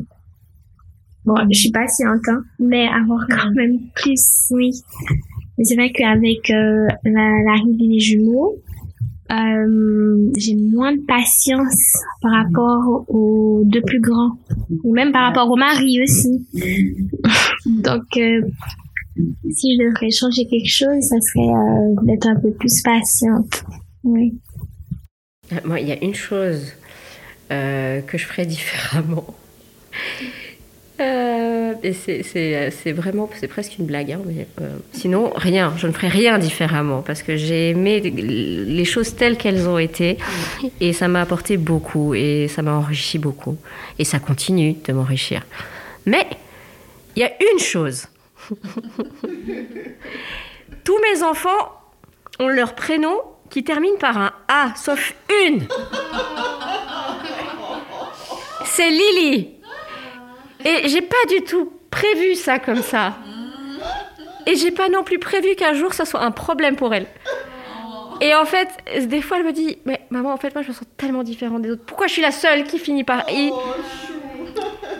Et en fait, je lui rappelle à chaque fois pourquoi je l'ai appelée Lily et que c'est un prénom qui est spécial pour moi et que c'est vraiment, ça évoque cette grand-tante extraordinairement solaire qu'on a eue et que c'est un prénom tellement extraordinaire à porter et qu'elle est tellement solaire comme cette tante.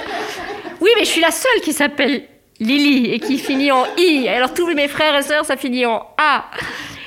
Je lui dis, t'as raison, mais c'est parce que t'es unique. Et en même temps, je pense que c'est un petit peu son chemin aussi. D'accepter ce, ce côté différent et unique qu'il a. Euh, mais c'est vrai, s'il y a une chose que je devrais changer, peut-être bien, Ça serait de lui donner un prénom avec A ou, de change- ou faire différemment avec les autres Le prénom, un prénom avec A et Lily en deuxième prénom. Comme ça, au moins, voilà. elle se- comme ça, si elle se sent différente, c'est pas par rapport au prénom. Voilà. Bon, alors c'est fini, fini ou un petit dernier ou une petite dernière pour la route? Alors moi, euh, dès que j'ai entendu que j'étais enceinte, Darrow, il a fait snip snip, hein.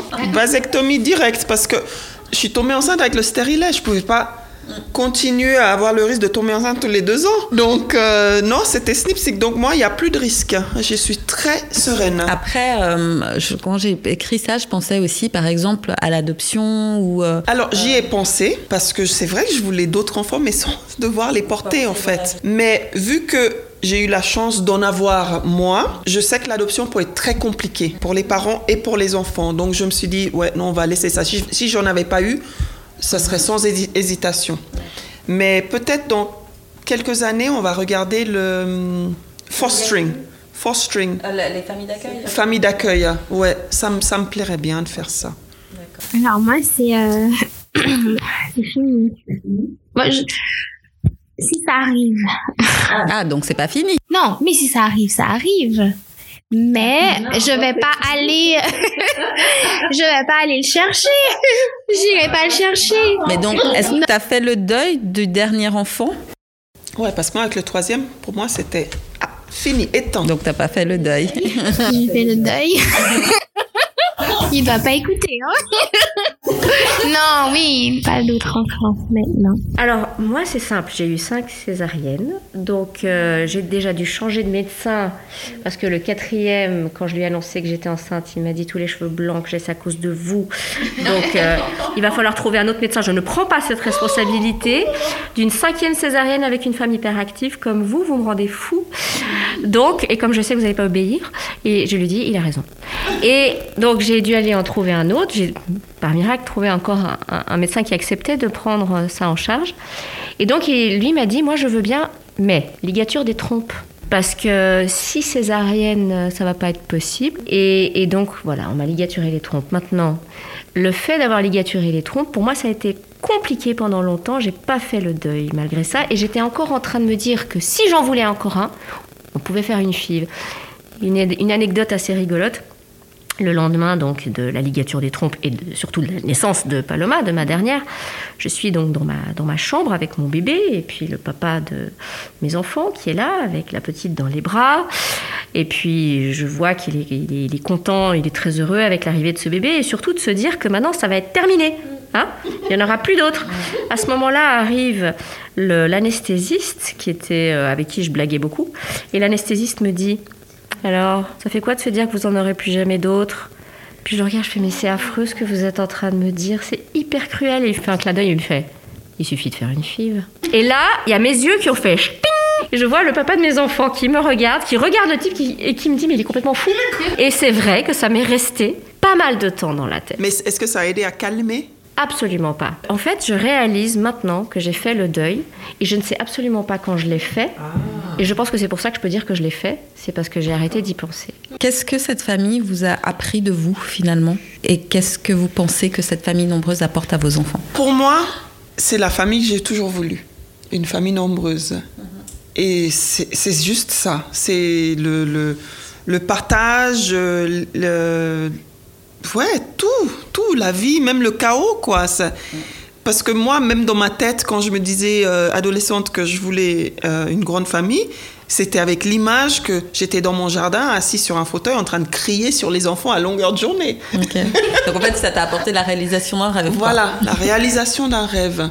Et puis pour eux, alors ça, j'espère, parce que je ne peux pas parler pour eux vraiment, mais j'espère que ça leur apporte euh, euh, des leçons de vie, euh, justement de communauté, de comment vivre en communauté, comment euh, partager des choses, que ce soit concret, comme le respect. Ouais, voilà. Moi, ça m'a apporté énormément de joie. Et ça continue de m'apporter énormément de joie. Ça me permet aussi de... J'ai l'impression que je grandis chaque jour. Ils m'apprennent énormément sur moi-même, en effet, et, à un tas de niveaux. Voilà. Et, surtout, ce que j'apprends le plus, je crois, c'est l'humilité. J'apprends que je- je- quand on croit qu'on sait les trucs, en fait, on ne les sait pas. Et puis que quand on croit qu'on est un adulte, on a mieux compris qu'un plus petit, eh ben, on se met le doigt dans l'œil. Euh, bien souvent, il nous en apprend beaucoup plus que l'inverse. Ce que ça a apporté à mes enfants, je pense que c'est un lieu où ils se sentent euh, en sécurité. Euh, surtout dans, ce, dans cette période Covid où il y a, il y a quand même, euh, bon, en tant que thérapeute, j'en vois pas mal passer, beaucoup d'insécurité. Euh, beaucoup de stress, beaucoup d'inquiétude par rapport à l'avenir. Euh, et je pense que euh, c'est un endroit où mes enfants savent qu'il y a du soutien, il y a de l'écoute. Ils ne seront pas tout seuls. Et ils se sentent voilà, euh, en sécurité. Euh, je pense que ça leur apprend aussi l'entraide. Et puis ça leur apprend beaucoup à relativiser aussi, parce que rien n'a jamais été parfait. Et s'il y a un moment où il faut arriver à avoir du recul par rapport à tout ça, c'est peut-être aujourd'hui de se dire, ben voilà, il faut arriver à conjuguer avec comment sont les choses, comment, et, et c'est pas évident. Voilà.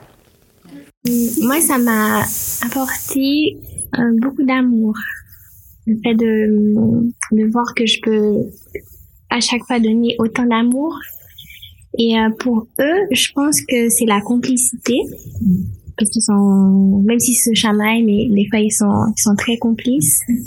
L'acceptation aussi. Et puis, euh, la, la tolérance.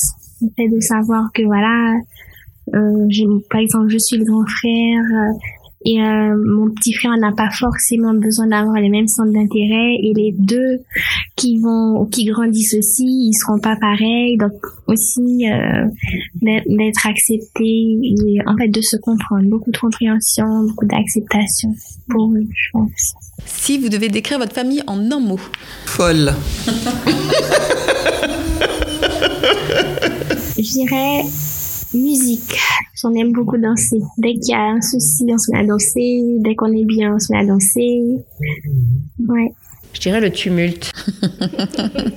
Alors, on peut pas terminer sans leur faire euh, une petite dédicace à tous ces enfants.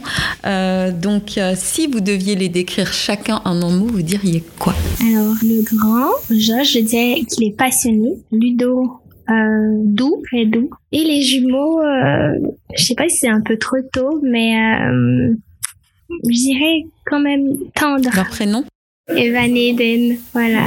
Alors, euh, Kailani la grande, je dirais qu'elle est euh, créative. Akira, hyper patient. Alors, vraiment le contraire de maman. Hyper patient. Plutôt comme papa, je dirais. Euh, Zinaida, elle est pétillante. Et Daijiro, c'est un rêveur.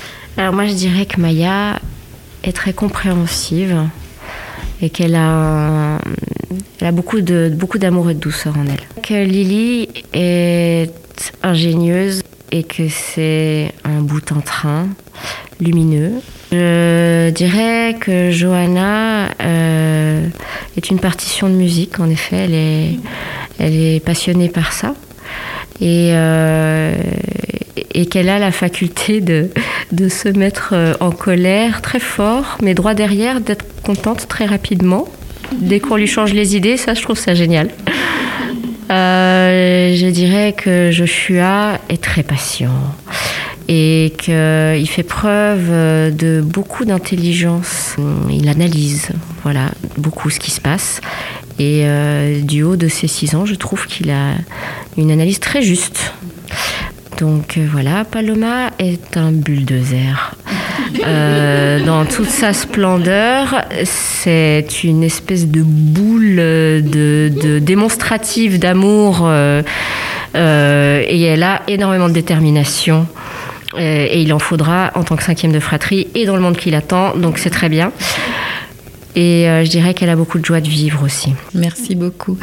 Euh, donc le podcast touche à sa fin. Je voulais savoir pourquoi vous avez accepté de participer à ce podcast et quel message vous aviez envie de faire passer. Alors moi j'étais curieuse parce que ça fait des années maintenant que j'entends ce terme podcast, podcast, podcast. Donc j'étais un petit peu curieuse de savoir comment ça se passait et puis euh, et puis bah aussi parce que tu es une amie et puis que c'était gentil de m'inviter à, à, ce podcast.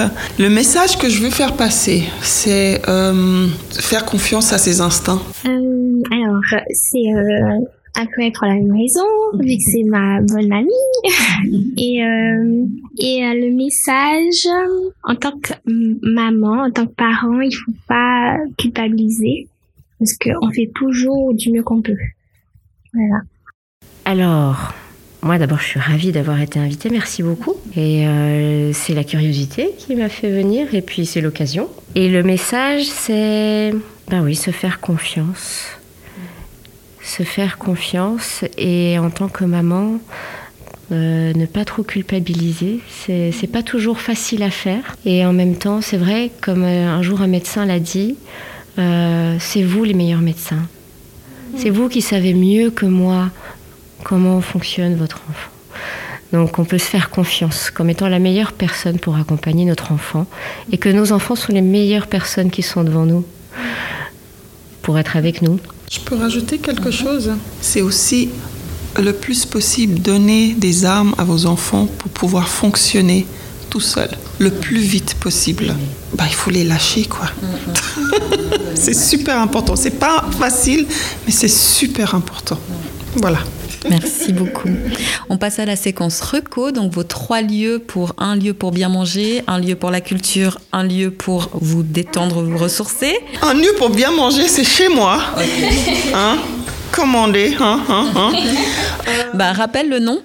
Euh, sur Instagram, on te Sur Instagram, on me trouve sur Bukabuki. Si jamais. B-U-K-A, B-U-K-I. Et donc, tu. tu euh, donc, je suis traiteur, je prépare des petits plats afro-fusion la plupart du temps. Et j'ai aussi un super bon piment qui tue la mort. Qu'elle nous a apporté à chacune en échantillon. Lieu de culture, pour moi, c'est Rome. Je trouve que c'est une ville incroyable. Euh, qui a de la culture, mais vraiment partout, qui n'est la plupart qui n'est pas documentée, mais qui m'a qui m'a ébloui. Là où tu te détends et tu te ressources Franchement, c'est n'importe où j'ai euh, un livre. Voilà. Moi, un lieu pour bien manger, euh, moi je dirais c'est un restaurant. Ça s'appelle Alive et c'est un restaurant vegan. Et euh, moi je trouve que c'est trop, euh, c'est super. C'est à Genève? Oui, c'est euh, si je me trompe pas, c'est aux eaux vives. Et c'est euh, relaxant, les plats sont super bons, c'est vraiment très très bien. Un lieu de culture, je dirais la citadelle, la ferrière, mais ça se trouve, ça se trouve en Haïti. Un lieu pour me ressourcer, c'est à la montagne. Plus précisément, euh, moi j'aime bien euh, la forte là, à la montagne. Et, euh, quand on veut un peu laisser tout ça derrière nous, la ville, on, y va là-bas et c'est très très bien. Alors un lieu euh, où j'ai beaucoup été en famille euh, pour aller manger, c'est la pizzeria Frisco, euh, qui se trouve donc aux alentours de, de par là-bas. Et je dois dire que c'est un endroit qui qui est, chouette en famille parce que on peut lâcher les petits. C'est une zone piétonne. Euh, ils y font de très bonnes pizzas. Euh, L'esprit est très sympa et familial. C'est pas c'est pas excessif au niveau du prix et ça reste un endroit où on a de bons souvenirs avec euh, où j'ai de bons souvenirs, on a de bons souvenirs ensemble en famille. Donc la pizzeria Frisco. Lieu de culture. Un lieu de culture. Waouh, c'est difficile de répondre à cette question parce que la culture, elle est partout. Celle qui me touche le plus, peut-être, euh, parce que j'ai une passion là-dedans, c'est le flamenco, c'est l'Espagne. Euh, donc euh, j'ai une grande, grande, grande passion pour la ville de, de Barcelone, là où je me ressource le plus. Il y a un endroit sur Terre où je me ressource le plus à chaque fois que j'y vais, c'est Formentera, en Espagne. C'est un vrai bonheur d'aller là-bas. Et je dirais que sinon, c'est n'importe où pour autant que je puisse écouter de la musique. Ben, merci beaucoup, mesdames. C'était un super moment de partage qui a duré bien plus longtemps que prévu. Mais merci beaucoup de votre patience, de votre temps. J'ai beaucoup appris. Je vais essayer d'appliquer certaines choses aussi. Euh, et puis, ben, j'espère vous retrouver autour de la table rose euh, pour un autre sujet bientôt. Et puis voilà, à bientôt. Pour soutenir le podcast, en plus des 5 étoiles et de vos commentaires positifs et bienveillants, vous pouvez utiliser le lien PayPal que vous trouverez dans les infos et faire le don que vous voudrez. Cela m'aidera pour les frais de matériel et d'hébergement du podcast. Et comme toujours, vous aurez ma gratitude éternelle. Merci d'avoir écouté ce nouvel épisode de Autour de la table rose. Pour me soutenir dans ce projet, laissez des commentaires trop sympas et bienveillants sur vos applications de podcast préférées pensez à cliquer sur toutes les petites étoiles, en particulier sur Apple Podcast, il y en a 5, et à le partager dans tous vos réseaux. Et surtout, abonnez-vous afin d'être alerté lors des nouveaux épisodes. En retour, vous aurez ma reconnaissance éternelle. Retrouvez autour de la table rose sur Instagram, Facebook et Twitter pour y déposer vos commentaires et même pour y proposer des sujets.